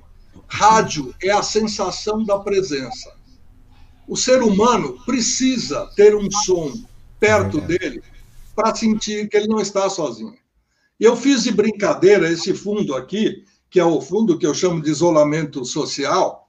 É óbvio que eu não estou, é uma fotografia, eu não estou numa sala tão vazia e tal, mas é até simpático, porque dá uma profundidade, dá uma dimensão. Já que eu estou usando imagem, para não ficar diante dos meus livros, que eu já vi todo mundo perto da sua eh, biblioteca, e a minha é mais feia, então não vou fazer igual para não, não ter que competir. Então, eu escolhi esse fundo. Agora, se você tem a sensação da presença de uma pessoa que está do seu lado, está conversando, está tocando uma música que você gosta. E outra coisa, não vai responder a nada do que vocês perguntaram antes, mas vai adicionar ao que eu já falei. Rádio vitrolão, puro e simples, esquece. Isso é para a internet. Isso é para a internet, que não tem competição, que todo mundo pode criar a rádio que quiser, no molde, no formato, no estilo, etc, etc. Não dá para você ficar gastando dinheiro que se gasta para manter uma estação de rádio funcionando, pagando energia elétrica que é cara, e pagando outras taxas, tantas que quem é dono de rádio sabe melhor do que nós todos, hum. é, simplesmente porque você gosta de ouvir música. Olha só. Malioca, ô Malioca, e outra coisa, é, o rádio, não, como você falou, né, o rádio musical, só aquele vitrolão, não adianta. Né? Claro, o rádio musical com a programação bem feita e tal. Porém, precisa ter algo mais a dizer, né? Eu acho que hoje a coisa está bem, né? Acho que é bem por aí mesmo. É Olha, né? se, se a gente for lá para trás, vocês ainda são novos, mas por que, que nós começamos a fazer o FM com música? Tem muita gente que fala de formato, que fala não sei o quê, e não tem ideia do que está falando. Aliás, eu faço questão de deixar claro e gravado aqui que eu repudio veementemente as histórias que a internet oferece. Se você for eh, ler a história da 89 FM, não a que eu contei, e, eu tenho provas, mas tem ideias que o JB era contrário a uma rádio de Santo André, que não sei. Não, o JB nunca soube da existência. Sabe? A culpa da 89, se existe, é minha. Deu certo? Ótimo, mas quem teve ideia de fazer uma rádio de rock, porque não tinha uma rádio de rock nos moldes que eu achei, que eu concebi, era só por isso. Tá? Eu achei que ia dar dinheiro. Quando o diretor, o superintendente, que tinha que ver isso antes de qualquer coisa, antes de pagar, ele já queria saber quanto ele ia receber, ele falou, mas você acha que uma rádio para jovem, para moleque, eh, vende? Eu falei, olha, se eles não andarem pelados, eh, despenteados, sujos e esfomeados, eu acho que dá dinheiro. Oh, me tirando? Eu falei, não. Eu respondi o que eu pensei. Muito bom, muito bom. Malhoca, outra, outra curiosidade que eu tenho, que assim, é mais, mais uma informação para o nosso ouvinte, é que você é um, é, é um dos pioneiros também é, no fornecimento de trilhas né, para rádio e TV é, representando aí é, várias companhias americanas e tudo. E eu queria saber como é que está esse mercado de trilhas hoje no Brasil, como é que funciona, a que pé estamos. Já era. Para a TV. Eu vou dar um exemplo para você. Eu acho que não vou nem precisar explicar mais. Você, quando era garoto, ou vocês, é, que tem uma faixa etária intermediária, não a minha, mas intermediária, a gente passava o fim de semana vendo fita de vídeo, filme, às vezes musical, tal, tal, tal. Então a gente ia na lojinha, alugava um vídeo, dois, ou então leva dois e ganha três, etc, etc. E aí você se diverte o fim de semana por uma bagatela. Não era assim? Era. Isso. Aí veio uma grande companhia internacional chamada Blockbuster, que até o nome já é meio tonitroante, parece trovão, e acabou com as lojinhas. Isso. Certo? Isso. Certo. Aí veio o Netflix e fez o quê com a Blockbuster? Acabou a Blockbuster. Então eu devo dizer a vocês que o mercado de trilhas no Brasil, por dois motivos. É, primeiro, infelizmente, porque o brasileiro não tem a cultura de pagar para usar o direito de uma pessoa que criou. Já citei um pouco em relação ao que eu criei, mas também aos compositores musicais. Tanto é que, apesar de ser uma lei de 7 de 5 de julho de 1955 do presidente Jânio Quadros, que é obrigatório declinar, ou seja, dizer o nome da música e do autor, além do intérprete, ninguém fala do autor, ninguém sabe quem compôs, quem não compôs. Se não é uma empresa de arrecadação, que também é uma outra coisa altamente discutível, não por nada, mas é por ser um monopólio ligado ao governo e que a gente não sabe como audita o que tocou, o que não tocou. E mesmo as empresas tendo a obrigação de fornecer a lista do que tocaram, quem garante que não tem uma música de, de, de é, música de Passaju e Malhoca, entendeu? Isso, para tocar. Lá e registra e ganha dinheiro e, e, acabou. O mercado de trilhas, infelizmente, é, pereceu. Eu tenho aqui, na minha casa, lá no outro compartimento, mais de 50 mil CDs de várias emissoras que já usaram. Eu cheguei a ter uma liderança de mercado, realmente. Eu consegui, mercê de uma grande ajuda de um amigo que eu nunca vou esquecer, chamado Thomas Valentino, que teve uma ideia em cima daquilo que o pai dele fez. Isso acho que não sei quanto tempo a gente tem, mas vou, vou contando a história aqui, que a hora que acabar. Por favor. É, o, o, o pai dele era um produtor de, de jingles, de temas musicais e de publicidade. Chegou um belo dia, ele olhou para uma, um armário, um arquivo, e falou: O que, que eu faço com todas essas fitas que não foram aprovadas pelo, pelo cliente? Acho que eu vou ter que usar. E ele montou um LP, que no começo, eh, antes do CD, eh, as fitas. Começou com fita de rolo e depois passou para LP. E aí ele montou um LP com músicas que não foram aprovadas pelos clientes, mas que eram a cara de um jingle, que era uma abertura, que era uma passagem e tal. Aí veio a ideia, olha, em vez de ficar o sujeito ficar baixando a música depois que usou 30 segundos, a gente pode fazer uma reedição. Então, já na gravação, a gente faz. E aí essas coisas vieram. Isso é, é sem dúvida nenhuma, mérito do senhor Thomas Valentino, que é o pai do Thomas Joseph Valentino, que foi quem herdou e com quem eu mantive contatos muito próximos. Foi uma família ultra criativa.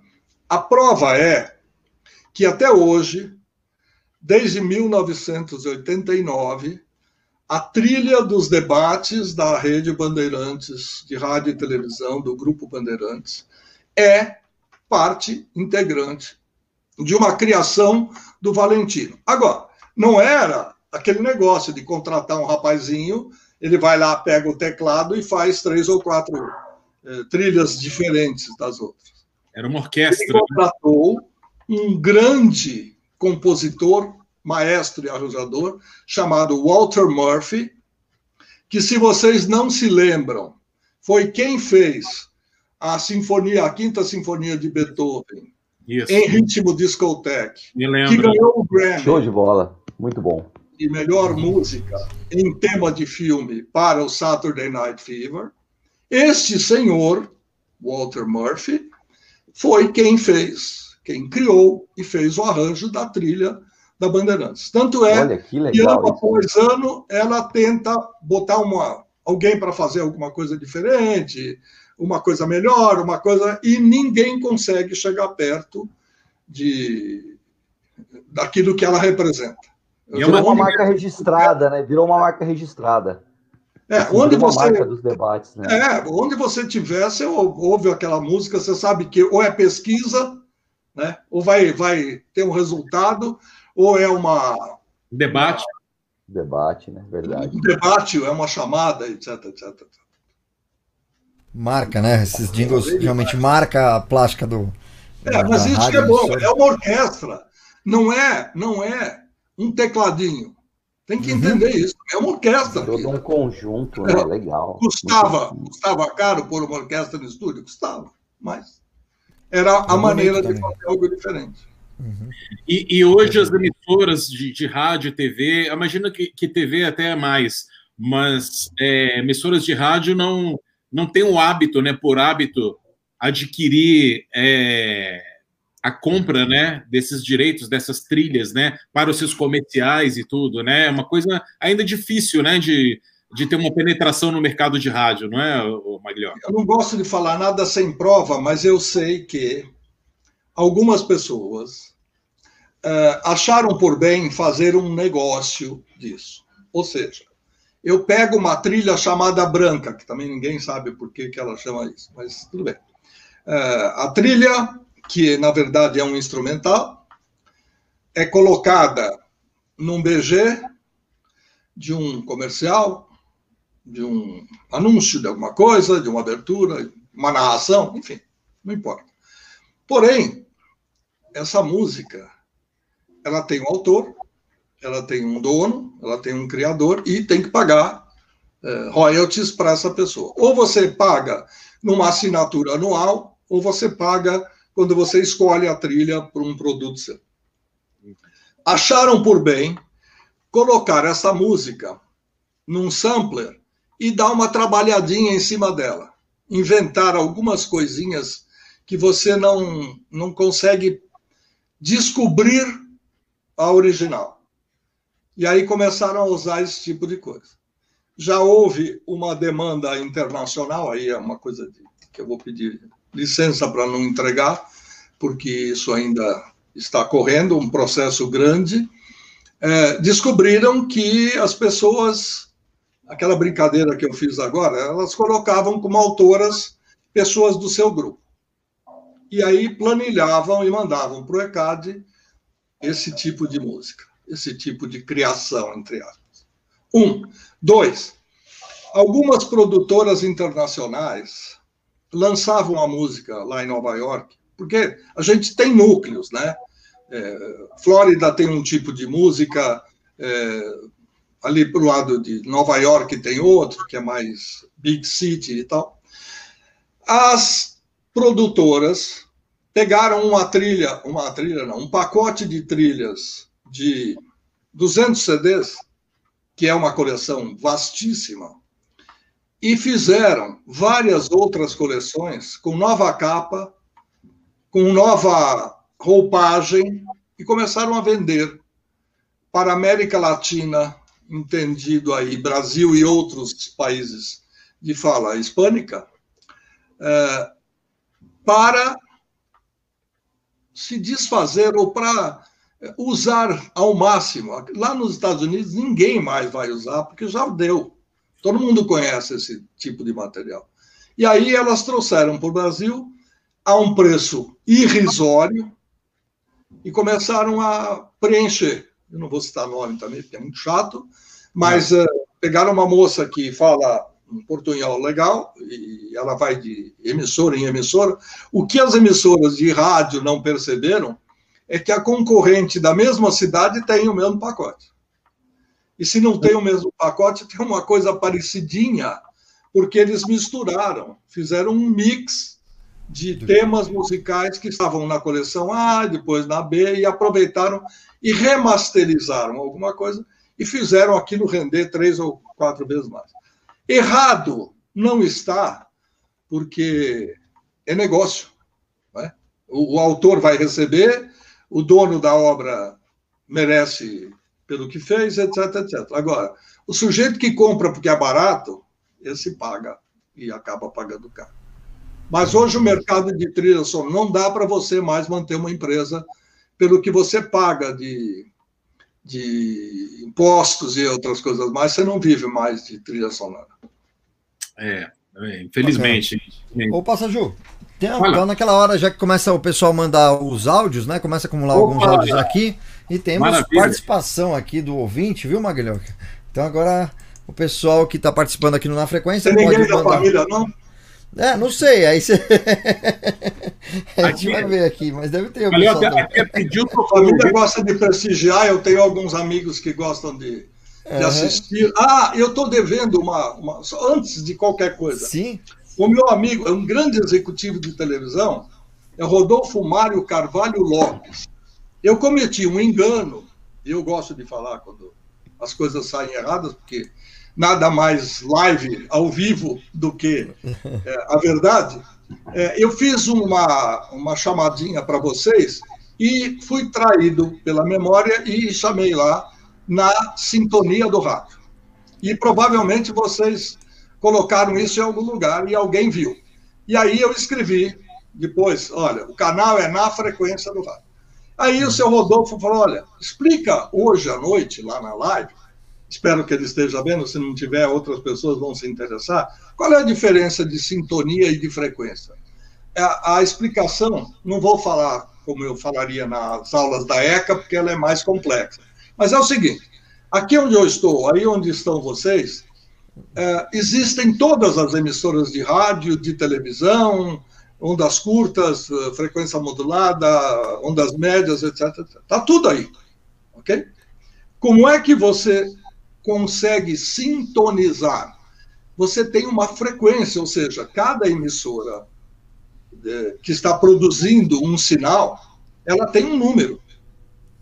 Seja ele em kilohertz, seja em megahertz, seja em. Enfim, em qualquer situação, você tem a sintonia. Aí, quando você entra na frequência daquela emissora, você sintonizou e você tem o som.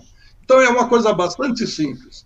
A sintonia é quando você escolhe no dial, no seletor de canais em termos de televisão, o ponto certo para aquela emissora. Entrou na frequência, você recebe o produto. Essa é a diferença. Bem, professor. Sensacional. Robertinho. Sim. Robertinho, se me permite aqui, Maglioca, quem está mandando um grande abraço para você é o Marco Babu. Tá mandando um Babu, é, Babu é do peito, o Babu é amigão. Nós trocamos, trocamos muitas piadas de vez em quando. Aí. É, né? Parceiro, um dos meus padrinhos no rádio, aliás, diga-se de passagem, o Marco Babu. Tá, o grande tá, camarada tá mandando um abraço para você. Tem que participar aqui do bate-papo com a gente aqui, né? Na frequência. Verdade. Beleza, muito bacana. Obrigado até pela, pela explicação, viu, Maglioca, do, do, da sintonia e frequência, né? Ficou bem legal mesmo. Vamos aqui, tem um pessoal que participa mandando áudio também, além das mensagens que a gente vai colocando aqui no vídeo, né? Para quem tá acompanhando ah. o podcast, é legal que você mande áudio, porque tem muita gente que escuta no podcast depois e aí as mensagens em texto não aparecem para as pessoas, né? É, mas o, o, rádio, como que a gente faz no estilo de rádio, a gente prioriza o áudio aí para poder todo mundo conseguir acompanhar o programa 100% e tem participação de ouvinte aqui. Vamos ver se chega bem o som aí para vocês. Vamos lá. Fala Robertinho, fala Espaga, fala Passaju, por aqui Carlinho 7 da Rádio Sete Colinas de Uberaba, Minas Gerais. Aliás, Passaju, o Clanderson Amaral te mandou um grande abraço, falou de que você, seu brother, vocês trabalharam acho que em outra emissora junto. Ele falou por alto lá, não vou lembrar aqui agora, mas ele te mandou aquele salve. Quero aproveitar a ilustre presença do Malioca.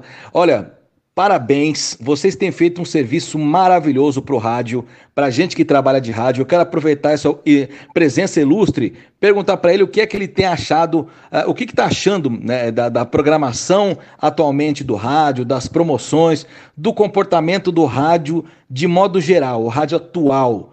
Qual que é a sua visão, Maglioca? Muito obrigado. Olha aí, Carlinhos. Bom, Vale uma consultoria isso tudo. É, é difícil, eu não tenho uma visão, é, eu não tenho uma. como olhar coisas é, que não sejam corporativas. Eu vou dar um exemplo. Eu, ontem, eu assisti a uma live, não, uma live não, uma transmissão é, da Rádio Massa FM, que estava lá a turma do Ratinho, um intervalo para política e tal, que é normal. Eu falei, eu acho que eles estão começando a encontrar o caminho. Porque vir de Curitiba com uma, um tipo de, de ideia, né, implantar isso num universo cheio de feras, como é São Paulo, e você coloca uma rádio parecida com aquela que deu certo em Curitiba, nada contra Curitiba. Eu já dirigi emissora de rádio lá, gosto muito. Agora, não dá para competir desse jeito, você tem que fazer uma coisa diferente. Então, quando eu percebi um tipo de programa diferente, percebi que o ouvinte está reclamando porque eles dão drops musicais, eles não tocam a música inteira. Aí o ouvinte fica reclamando, eh, por escrito, inclusive, lá no, na lateral, e uhum. desce a, a, a, o porrete. Mas eu acho que eles estão começando a achar uma cara nova. Por quê? Porque a Rádio Massa, a Rádio do Ratinho, não tem o Ratinho, e tem música igual Exato. às outras. Uhum. Qual é a diferença? Não adianta você tirar é, grandes nomes de outras emissoras, porque você só desmonta outra emissora. Uhum. Entendeu? Não tem como você montar uma emissora com partes que eram importantes em determinados formatos de emissoras diferentes, que às vezes não são nem concorrentes diretas de você. Então, é, é, essa é uma pequena explicação. Agora, eu acho que a parte promocional caiu. Nós tivemos no passado, a Jovem Pan fez gincanas maravilhosas, a Rádio Sim. Cidade conseguiu parar São Paulo várias vezes, legalmente. A Jovem Pan tinha uma brincadeira que eu também tive uma ideia de fazer sem querer, chamada Caça ao Tesouro. Que Participei. Mesmo... Eu participei e ganhei. Eu participei e ganhei dessa promoção. Da Caça ao Tesouro na Praça Buenos Aires. Isso no, nos anos 80, eu acho, mais ou menos. É, o pior é que eu ganhei o primeiro e o segundo lugar. Hã? 82. 82? Tinha, então foi... tinha duas coisas. Tinha Caça é. ao Tesouro e tinha a Gincana, uhum. que era uma outra jogada, que a gente pedia, a gente arrecadava brinquedo, arrecadava roupa, é, uhum. tudo tinha um fundo social na nossa criação, na uhum. nossa execução.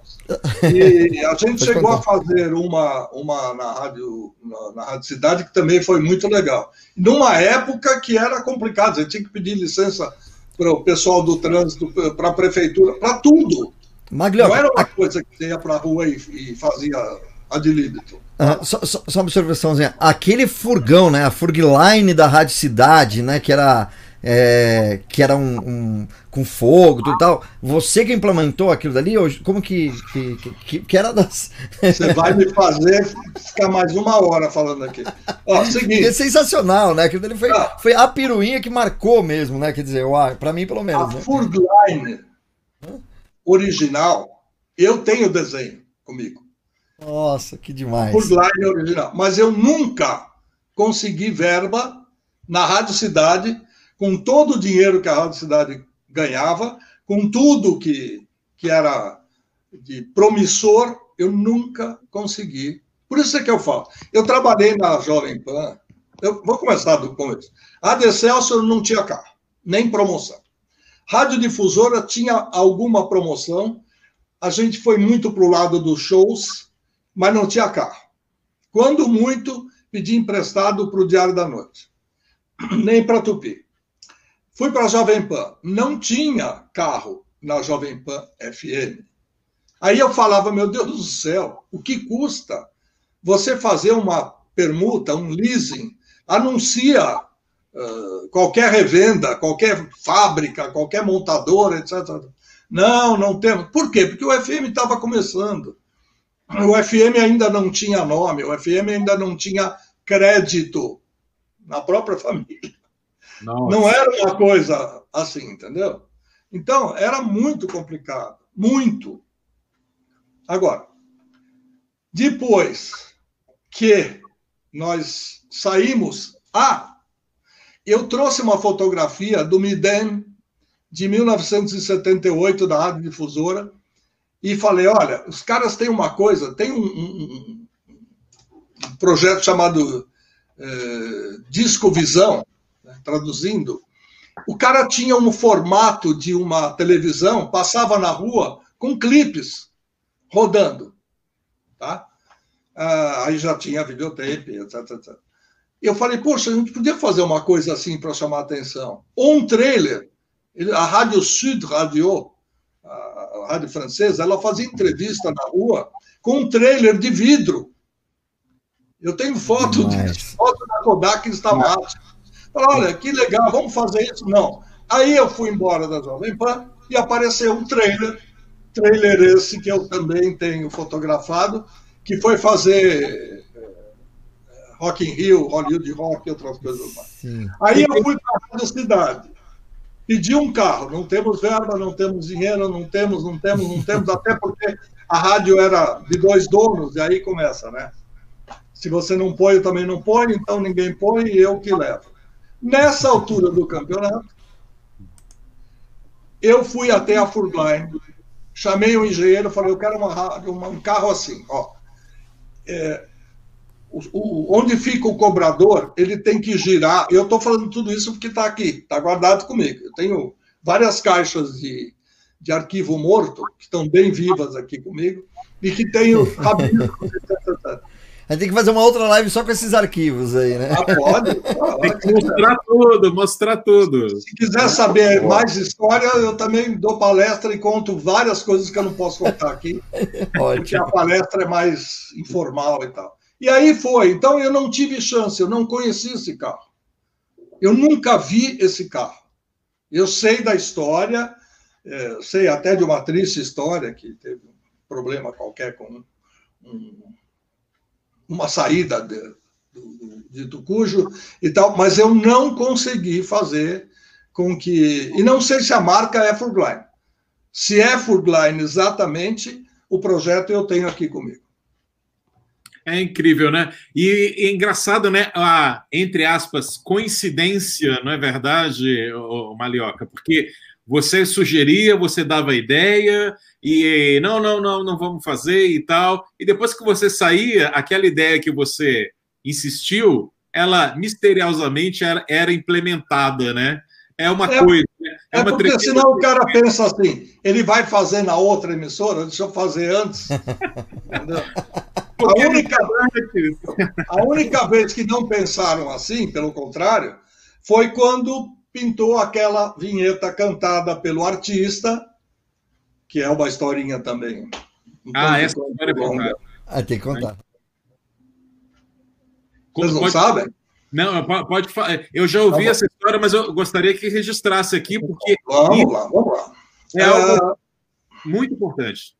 Tá. Eu sou um cara que gosta muito, que preza muito pelo português, pelo vernáculo, pela língua falada e tal, mas eu acho que o uso da palavra certa na hora certa, ela diz muito mais ao coração das pessoas do que quando você joga na mente do sujeito, ele fica em dúvida, mas ele quis dizer isso ou aquilo e tal.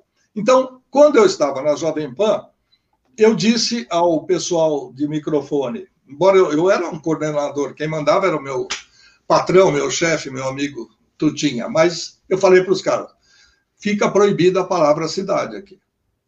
Não é assim. Caetano está na cidade. Não, Caetano não está na cidade. Caetano está em São Paulo. Sim. A cidade é outra rádio, pode usar, mas nós não vamos usar a palavra. Até para não lembrar. Claro, claro. Ó, então, tinha essas, essas pequenas filigranas aí, como eu costumo chamar, para a gente brincar com uns e outros eh, e usar. Até que eu sou orientado pelo Tutinha, falou, olha, fechei com o um empresário, nós vamos fazer um show com o Caetano, você tem que ir no Maxud, no andar número tal, e fala com o Caetano lá e grava aquelas falinhas. Oh, atenção, sou o Caetano, é, vou fazer show aqui, tal, tal, tal. Bom, e lá fui eu. Uma suíte com algumas uh, tietes, três no mínimo, e quando eu cheguei lá com o Nagra, né, isso aí eu não posso reclamar. Equipamento de primeiríssima qualidade, a Jovem Pan sempre ofereceu. Equipamento técnico de, de som. E aí eu fui lá para o cantinho que estava sentado o Caetano. Aliás, o Caetano estava na beira da cama de um sofá, alguma coisa assim. E eu aqui na, na no sofá. Eu liguei o gravador e deixei. Falei, ah, grava isso aqui, eu levei texto para ele ler e tal. Enquanto ele está empolgado, olha, minha nova música é tal, eu vou cantar no show de tal, tal, aquelas coisas que a gente gravava de monte. Eu falei para ele: você poderia gravar a vinheta base da Jovem Pan? São cinco notinhas só. Ele falou: cara, eu não sou daqui, eu não ouço rádio, eu não tenho ideia, eu não isso, eu não aquilo, não dá. Eu falei, eu canto para você, olha, é assim, Jovem Pan 2. Você é muito desafinado. Eu falei, eu sei.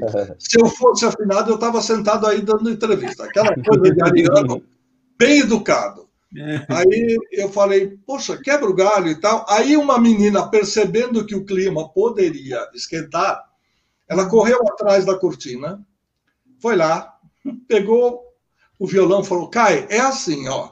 Pá, pá, pá, pá. Ele falou: faz de novo. Ela repetiu e ele, jovem pan, dois, e o Nagra ligado aqui do lado. Aí eu cheguei, atravessei a rua, né? Na verdade, eu saí ali da, do Max fui para a Jovem Pan, falei: olha, acho que a gente conseguiu uma coisa legal. E mostrei para o Serginho Leite, que estava no ar às 10h40 da manhã, quase 11 horas. E eu falei, ouve isso aqui. Ele falou, o quê? Tá no tom do trem das cores, cara. Eu falei, bom, isso aí é. Você que tem ouvido absoluto pode. Ele falou, quer ver? Segura aí no ponto. Eu segurei no ponto, ele tocou em kill, em áudio, fora do ar, o trem das cores, e naquela pausa em que tem um, dois, três, quatro tempos, eu soltei a vinheta. Mas caiu como uma luva. E em seguida, o, o, o Caetano entra no tom da última nota da vinheta da PAN. Ele falou: vai lá, pede para o Rogerinho passar para cartucho. Fui correndo lá embaixo, falei: passa isso aqui já, que nós vamos fazer uma experiência no ar. E subi lá para o 24, onde era né, o meu escritório. A rádio em si era no 14 andar e a gente emitia do 24 andar. E aí lá fui eu. Quando eu coloquei, eu não, quando o Serginho mudou a programação e colocou o trem das cores e botou o cartucho bem na, no espaço, toca o telefone vermelho. E aí, Oi. pois não, é comigo mesmo. Oi. E aí o chefe falou: para com essas ideias varzianas da difusora, meu. Tira essa do ar e não põe mais. Tá bom, sim, senhor. Foi uma tentativa, mas eu guardei esse, esta ideia.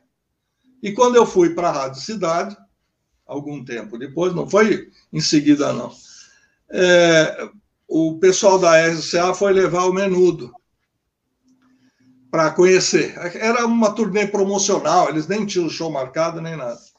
E aí, quando o sujeito mal tinha assumido a, a rádio na segunda-feira, ele já veio com um LP, falou, ó, oh, ouve que eu não sei o que. Eu falei, ó, oh, deixa aqui 15 dias para eu ter tempo de saber onde é que eu vou sentar, onde é que vai ser minha sala, onde é que eu vou trabalhar e o que, que eu vou ter que fazer. Aí eu vou ouvir música.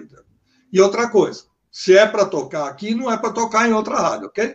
É exclusividade ou não é? Não, não, tudo bem, a gente vê isso. Aquela, aquele truque. E veio, em seguida, o grupo fazer a, a, a visita às rádios. Eu não tive dúvida alguma. Eu botei o Rob na, no estúdio, eu falei, canta a cidade aqui. Cidade? Não, cidade. E ele não conseguia.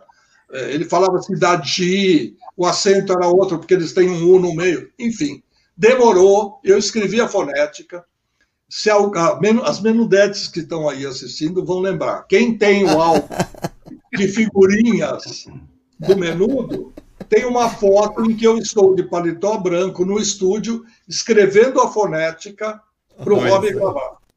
Eles Minha irmã deve saber tudo disso. Cara. Virou figurinha. É, o cara que é jurássico, se ele não é uma lenda, ele é uma lêndia no rádio. Bom, no fim das contas, o, o, o, Menudo começou a tocar na Rádio Cidade com o Rob cantando. Aí foi outro, o, outro lançamento, eu pedi para gravar e tal. E, de repente, para minha surpresa, grande surpresa. É, a Paula Toller, que, se eu não me engano, na época estava com Herbert Viana, é, falou: olha, a gente pode fazer uma música. A Warner, ela, ela mandava no esquema americano a música num bolachão de 12 polegadas e embaixo, na, na, na, no lado B, você tinha um instrumental. E aí ela falou assim: a gente pode fazer uma letra diferente da não. original? Eu falei: a gravadora não vai querer. Uhum. Mas você quer gravar? E ela gravou uma música diferente. Aí os Paralamas gravaram. Aí o Cazuza gravou, o Lobão. E aí todo mundo vinha querendo gravar, porque achavam barato aquilo. Essa do Lobão eu lembro. Essa do Lobão agora, eu lembro. Muito legal. E agora, que ninguém nos ouça, por favor, todos desliguem os seus microfones. É o seguinte: no, na festa de 15 anos da Rádio Jovem Pan, foram para o palco os artistas que eu citei, e todos os 10 mil, 15 mil que estavam lá para aplaudir os artistas pelo aniversário da Rádio Jovem Pan cantaram Cidade, Cidade, Cidade, nos devidos intervalos. Para mim, foi. Eu fiquei muito constrangido, mas foi um dos maiores troféus inesperados que eu recebi na vida. Você perguntou, o Roberto perguntou, fala de um momento legal da, da sua vida. Esse foi um momento que eu transbordei de alegria. Que, que legal, né? Hoje, isso é uma grande arma, justamente uma arma de, de marketing das rádios, Sim. que você implementou lá atrás, que é justamente fazer o ouvinte, olha, é a grande vitória, o ouvinte cantar o nome da rádio que você é, é, tá, coloca na música, né? Num show da concorrente, ou mesmo, mesmo não estando na concorrente, ele está ouve na TV, na TV um videoclipe, ele lembra naquele momento, naquele espaço, do nome da rádio. Isso é, é aquele, é aquele chiclete que fica tão preso que você acaba cantando a, é música. Eu até hoje, quando eu ouço algumas músicas é, que, que tiveram essa, essa chance. Você lembra da cidade? É, na PAN a gente fez algumas coisas né, desse gênero mais para frente, mas aí já era, né? Ah. É verdade. Ô, Marioca, eu Senhor. me lembro uma do Traje, aquela música Pelado. E eu, toda ah. vez que eu ouço essa música, Pelado na cidade, muito legal. É. Não, ficava na cabeça do sujeito. Com certeza. E o cara acabava. Não tinha como não cantar. Verdade. Fazia parte da música uh, oficialmente. Legal. Beleza. pode, pode, pode, Isso, porque temos, na verdade, tem bastante gente participando aqui. Eu, eu gostaria de atender todo mundo, não, talvez não dê para atender todo mundo que está mandando áudio aqui. Mas, Maglioca, é, a gente vai colocar aqui os áudios, a gente faz a resposta rápida para os ouvintes, a gente vai ficar até duas horas da manhã com muito prazer, né? Mas, enfim, vamos ver o que, que a gente tem aqui de, de áudio aqui da galera que está mandando aqui no nosso WhatsApp 11 99392 5334. Grande Luiz Fernando Malhoca, aqui quem fala é Ângelo Zanqueta, um dos seus discípulos. É, é uma grande honra vê-lo novamente falando sobre rádio, mostrando toda a sua experiência, na qual eu aprendi um pouquinho e quero te agradecer por tudo que você fez por mim. E estamos junto aí. Parabéns, galera. Parabéns para todo mundo aí. Esse Legal. é um dos filhotes queridos. O Ângelo, hoje eu ligo para ele e falo: como é que eu faço isso aqui? Como é que a gente arruma esse tipo de coisa? Porque eu nasci analógico. Eu, o meu currículo é analógico. Então, a gente faz a migração para o digital, mas custa para aprender as coisas. Não é tão fácil assim, não. Aí complica. Tem mais, tem mais áudios aí, Robertinho? Tem sim, tem sim. Vamos lá. Oi, Malhoca, querido Malhoca, é o Márcio, da discoteca da Rádio Gazeta, tudo bem? Tudo, tudo maravilha com você. Olha, eu queria saber uma coisa de você. O que é que está faltando para você dirigir uma rádio convencional aqui em São Paulo? Porque você é uma pessoa que pensa, né? E quem pensa amedronta, na verdade, né? Ou as pessoas têm medo né, das pessoas que pensam. No caso, você já recebeu alguma proposta? Porque está faltando gente que pensa, né? Pessoa que produz, né? Conteúdo. Um abraço, Malioca. Repete para mim o finalzinho, porque pifou aqui o meu cabo. Se eu já recebi? É proposta para. O que está faltando para você aceitaram alguma proposta? Você recebeu uma proposta para dirigir uma rádio aqui em São Paulo? Imagina que alguém vai querer um idoso de 73 anos para dirigir rádio. É esse. Bom, você quer saber? É, quem, vai, quem vai não, porque tem, eu tenho dois clientes que, que ainda me chamam de vez em quando para ir para o interior. Esse ano eu parei com tudo. Eu gosto de ser desafiado e de pegar desafios. E o que esses senhores que me contratam, esses donos de rádio, são, na verdade, radiodifusores, que são donos mesmo, eles me colocam um problema e eu acho uma graça me livrar desses problemas eh, para eles e ainda poder ganhar um dinheiro para o meu sustento. Agora, é, eu duvido, sinceramente, que alguém, dentro de todo esse novo conceito de rádio, vá achar que um cara que já fez muito, que possa fazer alguma coisa nova. Agora, eu tenho alguns projetos, eu vou adiantar um deles que não é, não é tão secreto assim. Eu, antes de morrer, eu preciso lançar um projeto. Eu só não fiz mais porque acabou o dinheiro. Quando eu recebia o dinheiro de trilhas e tal, eu destinei uma parte para a contratação de um operador e pagava locução, texto e etc, etc. Eu vou lançar uma rádio. Se não, já deixo gravado aí.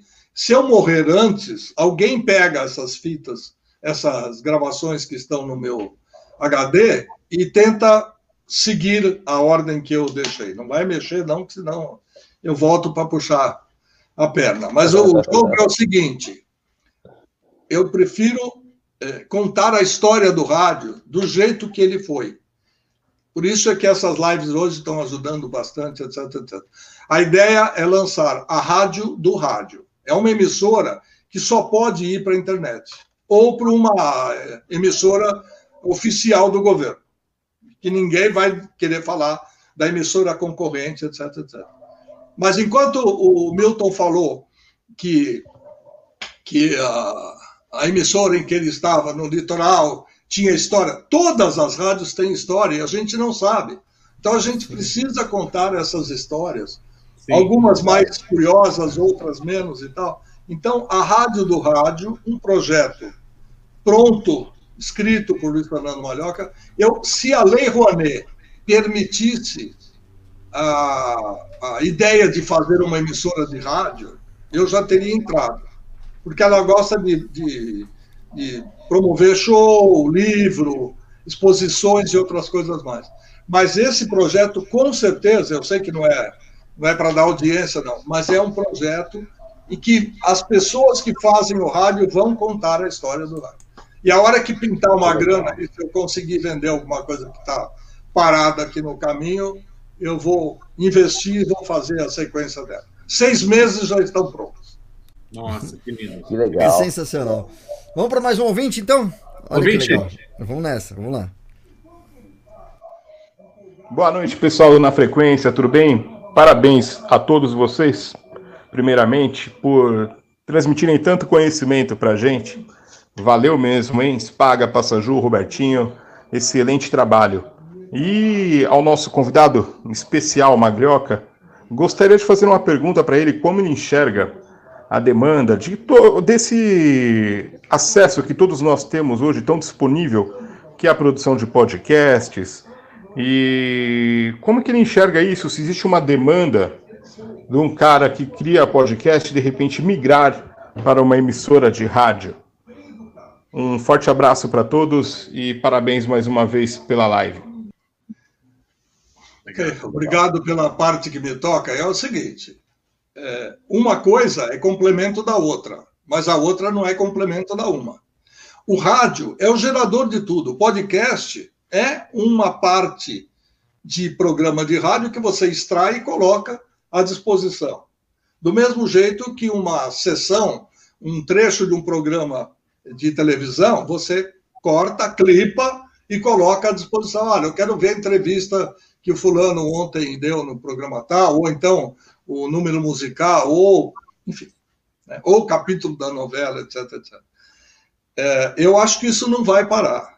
A coisa do podcast é você tirar programas do rádio que já foram ao ar quem gravou, gravou, quem não gravou, perdeu. Não, você tira e coloca à disposição. Isso vai ser um bom mercado.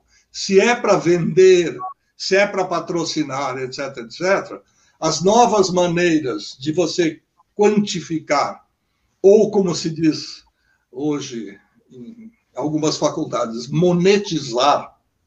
Monetizar é vender e fazer dinheiro, mas tudo bem. Então, se for para monetizar esse projeto, você tem que pensar como é que você vai fazer isso e quais são os meios que você vai ter à sua disposição para você quantificar, porque ninguém vai pôr dinheiro num, numa coisa que não tem audiência.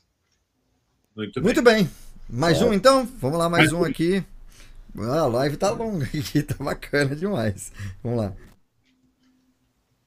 Alô, pessoal. Estou aqui em sintonia com Na Frequência, sou Marcelo Abud, do blog e podcast Peças Raras, super fã do Malhoca, desde a época em que eu era moleque e ouvia a Rádio Cidade, e queria saber do Malhoca um pouquinho sobre a história do Uma Só Voz, que para mim é uma música muito marcante. É, queria que ele contasse como é que isso aconteceu e se foi a primeira vez que uma emissora de rádio fez um projeto como o dessa música Uma Só Voz da Rádio Cidade. Um abraço para vocês, parabéns pelo, pelo podcast, pelo trabalho. Essa, essa música foi feita pelo pessoal do Rio de Janeiro. Eu não participei. O que nós fizemos foi um We Are the World, é, depois do sucesso do, do, do grupo norte-americano e de toda aquela movimentação, a gente fez algumas gravações com a ajuda da minha assistente Sandra Sinkevski, que tinha uma facilidade de conversar com artistas e tal. Nós tínhamos um programa chamado Domingo Cidade, que era o dia inteiro contando história de um artista, ou de um conjunto, de um grupo musical, fosse ele vocal instrumental, só instrumental, enfim. E aí a gente contava eh, pedaços e depois ia fazendo ao longo do domingo, ia soltando trechos da conversa e a música para ilustrar. Chamava-se Domingo Cidade. Aí veio a ideia de fazer com aqueles projetos musicais de fim de ano, de gravar com os locutores uma, uma música criada especialmente para o, o evento. E o que eu fiz de diferente foi gravar a música no estúdio, igual a todos, e, junto com isso, imprimir a letra, que era algo inédito, e na, na parte de trás da, da impressão da letra, um, uma espécie de um, um álbum com autógrafo dos locutores que participaram da gravação. Então, isso deu uma corrida danada à emissora de rádio, porque todo mundo queria letra e todo mundo curtia, então a gente não ganhava nada com isso, mas a audiência aumentou bastante. Não sei se eu respondi ao Marcelo, e, e, mas as coisas que foram feitas no Rio e o que foi feito antes de eu ir para a Rádio Cidade, né, eu fui em 1984. Então, de 81, 82, 83, 84, preso às minhas criações da Jovem Pan e mais à faculdade, eu tinha muito pouco tempo de saber das coisas, como elas eram feitas, e também por não ter acesso ao pessoal do Rio de Janeiro, eu sabia menos ainda de fofocas ou de bastidores, etc. etc.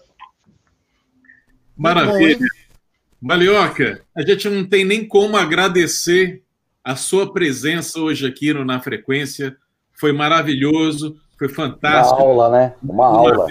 Uma aula, uma palestra, é, uma, palestra. É, verdade. Muito bom mesmo, sensacional. Nossa senhora palestra. E agradecer desde o primeiro contato, né? Que ele sempre foi é, solicitou já de aceitar em participar aqui com a gente. Então, obrigado aí pelo carinho que você tem pelo rádio, por esse veículo, né? Que a gente gosta tanto de, de fazer e de falar. Essa também. paixão ninguém tira. É verdade. E, e, esperamos você na segunda temporada do Na Frequência ano que vem. Aguarde mais um convite para gente, porque você tem muita, mas muita história. Uma série, dá para fazer 10 anos de Na Frequência com as suas histórias. Então, aguarde um próximo convite, porque ano que vem teremos a segunda temporada. Não precisa convidar, que eu já aceitei. Você só marca a data. que ótimo. que obrigado, a gente fica muito feliz, viu? Deus permita Passa... que a gente tenha tempo para isso. Uhum. Muito bom, muito bom. Muito Isso obrigado. Falar, passa, Ju, é, antes até de, de, de, a gente encerrar tudo tal, você tem o um recado da próxima live, né? Temos Isso, um vídeo para passar também. live, a, a, a, nossa nova live temática chamada Os Diretores. Semana que vem, quinta-feira, teremos dois diretores. Um eu já posso dizer que é do Nordeste, hein? Um diretor de uma rádio muito importante do Nordeste, o outro ainda está em segredo. Teremos dois diretores de rádios diferentes comentando, falando dos seus cases de sucesso, comentando sobre rede social, sobre programação, sobre plástica, sobre promoção. Muita coisa legal semana que vem no nosso na nossa nova live temática chamada Os Diretores e eu conto com a presença de vocês. Mais uma vez, Luiz Fernando Maglioca, muito obrigado e até a próxima vez. Vocês vão ficar me devendo aquela resposta ah, que eu fiz. Agora não vai dar tempo. Nem, nem, estudei a, a resposta. A sonora, a sonora. É. E agora, depois, gente? Vocês estudaram? Não pesquisem, procurem, depois de uma próxima conversa eu conto para vocês. Então, o pessoal que está assistindo também pode ajudar a gente aí comentando aí na, na descrição embaixo, nos comentários da Sonora, que daí a gente faz uma cola, né? Eu duvido, eu duvido, eu duvido que alguém saiba. Será. O que acontece é o seguinte: as pessoas. É, é, é, esse é um diferencial meu. Eu pergunto por quê. Né? Por que, que é isso e não é aquilo? As pessoas assimilam, assumem a, a coisa que aparece e vão falando, e não perguntam para si mesmos por que, que eu falo isso e, e, por que, que eu não questiono, não discuto com meu chefe ou com não sei quem. Para ser uh, bem verdadeiro, para saber o que é isso, precisa ser bastante jurássico. Tá? É a dica que eu dou. Opa, então tá bom. E, e, olha, essa será a primeira pergunta da nossa próxima live com Luiz Fernando Maglioca para ter a resposta definitiva. Tá certo? É isso aí. Legal. Muito obrigado. Valeu, Luiz Fernando. Obrigado. Obrigado, obrigado pela Valeu, paciência. Show de bola. Grande abraço. Tudo. E até uma breve. Valeu, pessoal. Até mais. Valeu. Na frequência, na frequência, na frequência do seu rádio.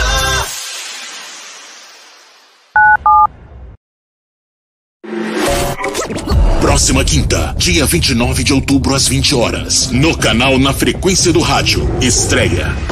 Os Diretores. Dois diretores de grandes emissoras brasileiras desvendando os segredos do rádio, marketing, programação, plástica, redes sociais, promoção e muito mais. Não perca! Os diretores no canal Na Frequência do Rádio.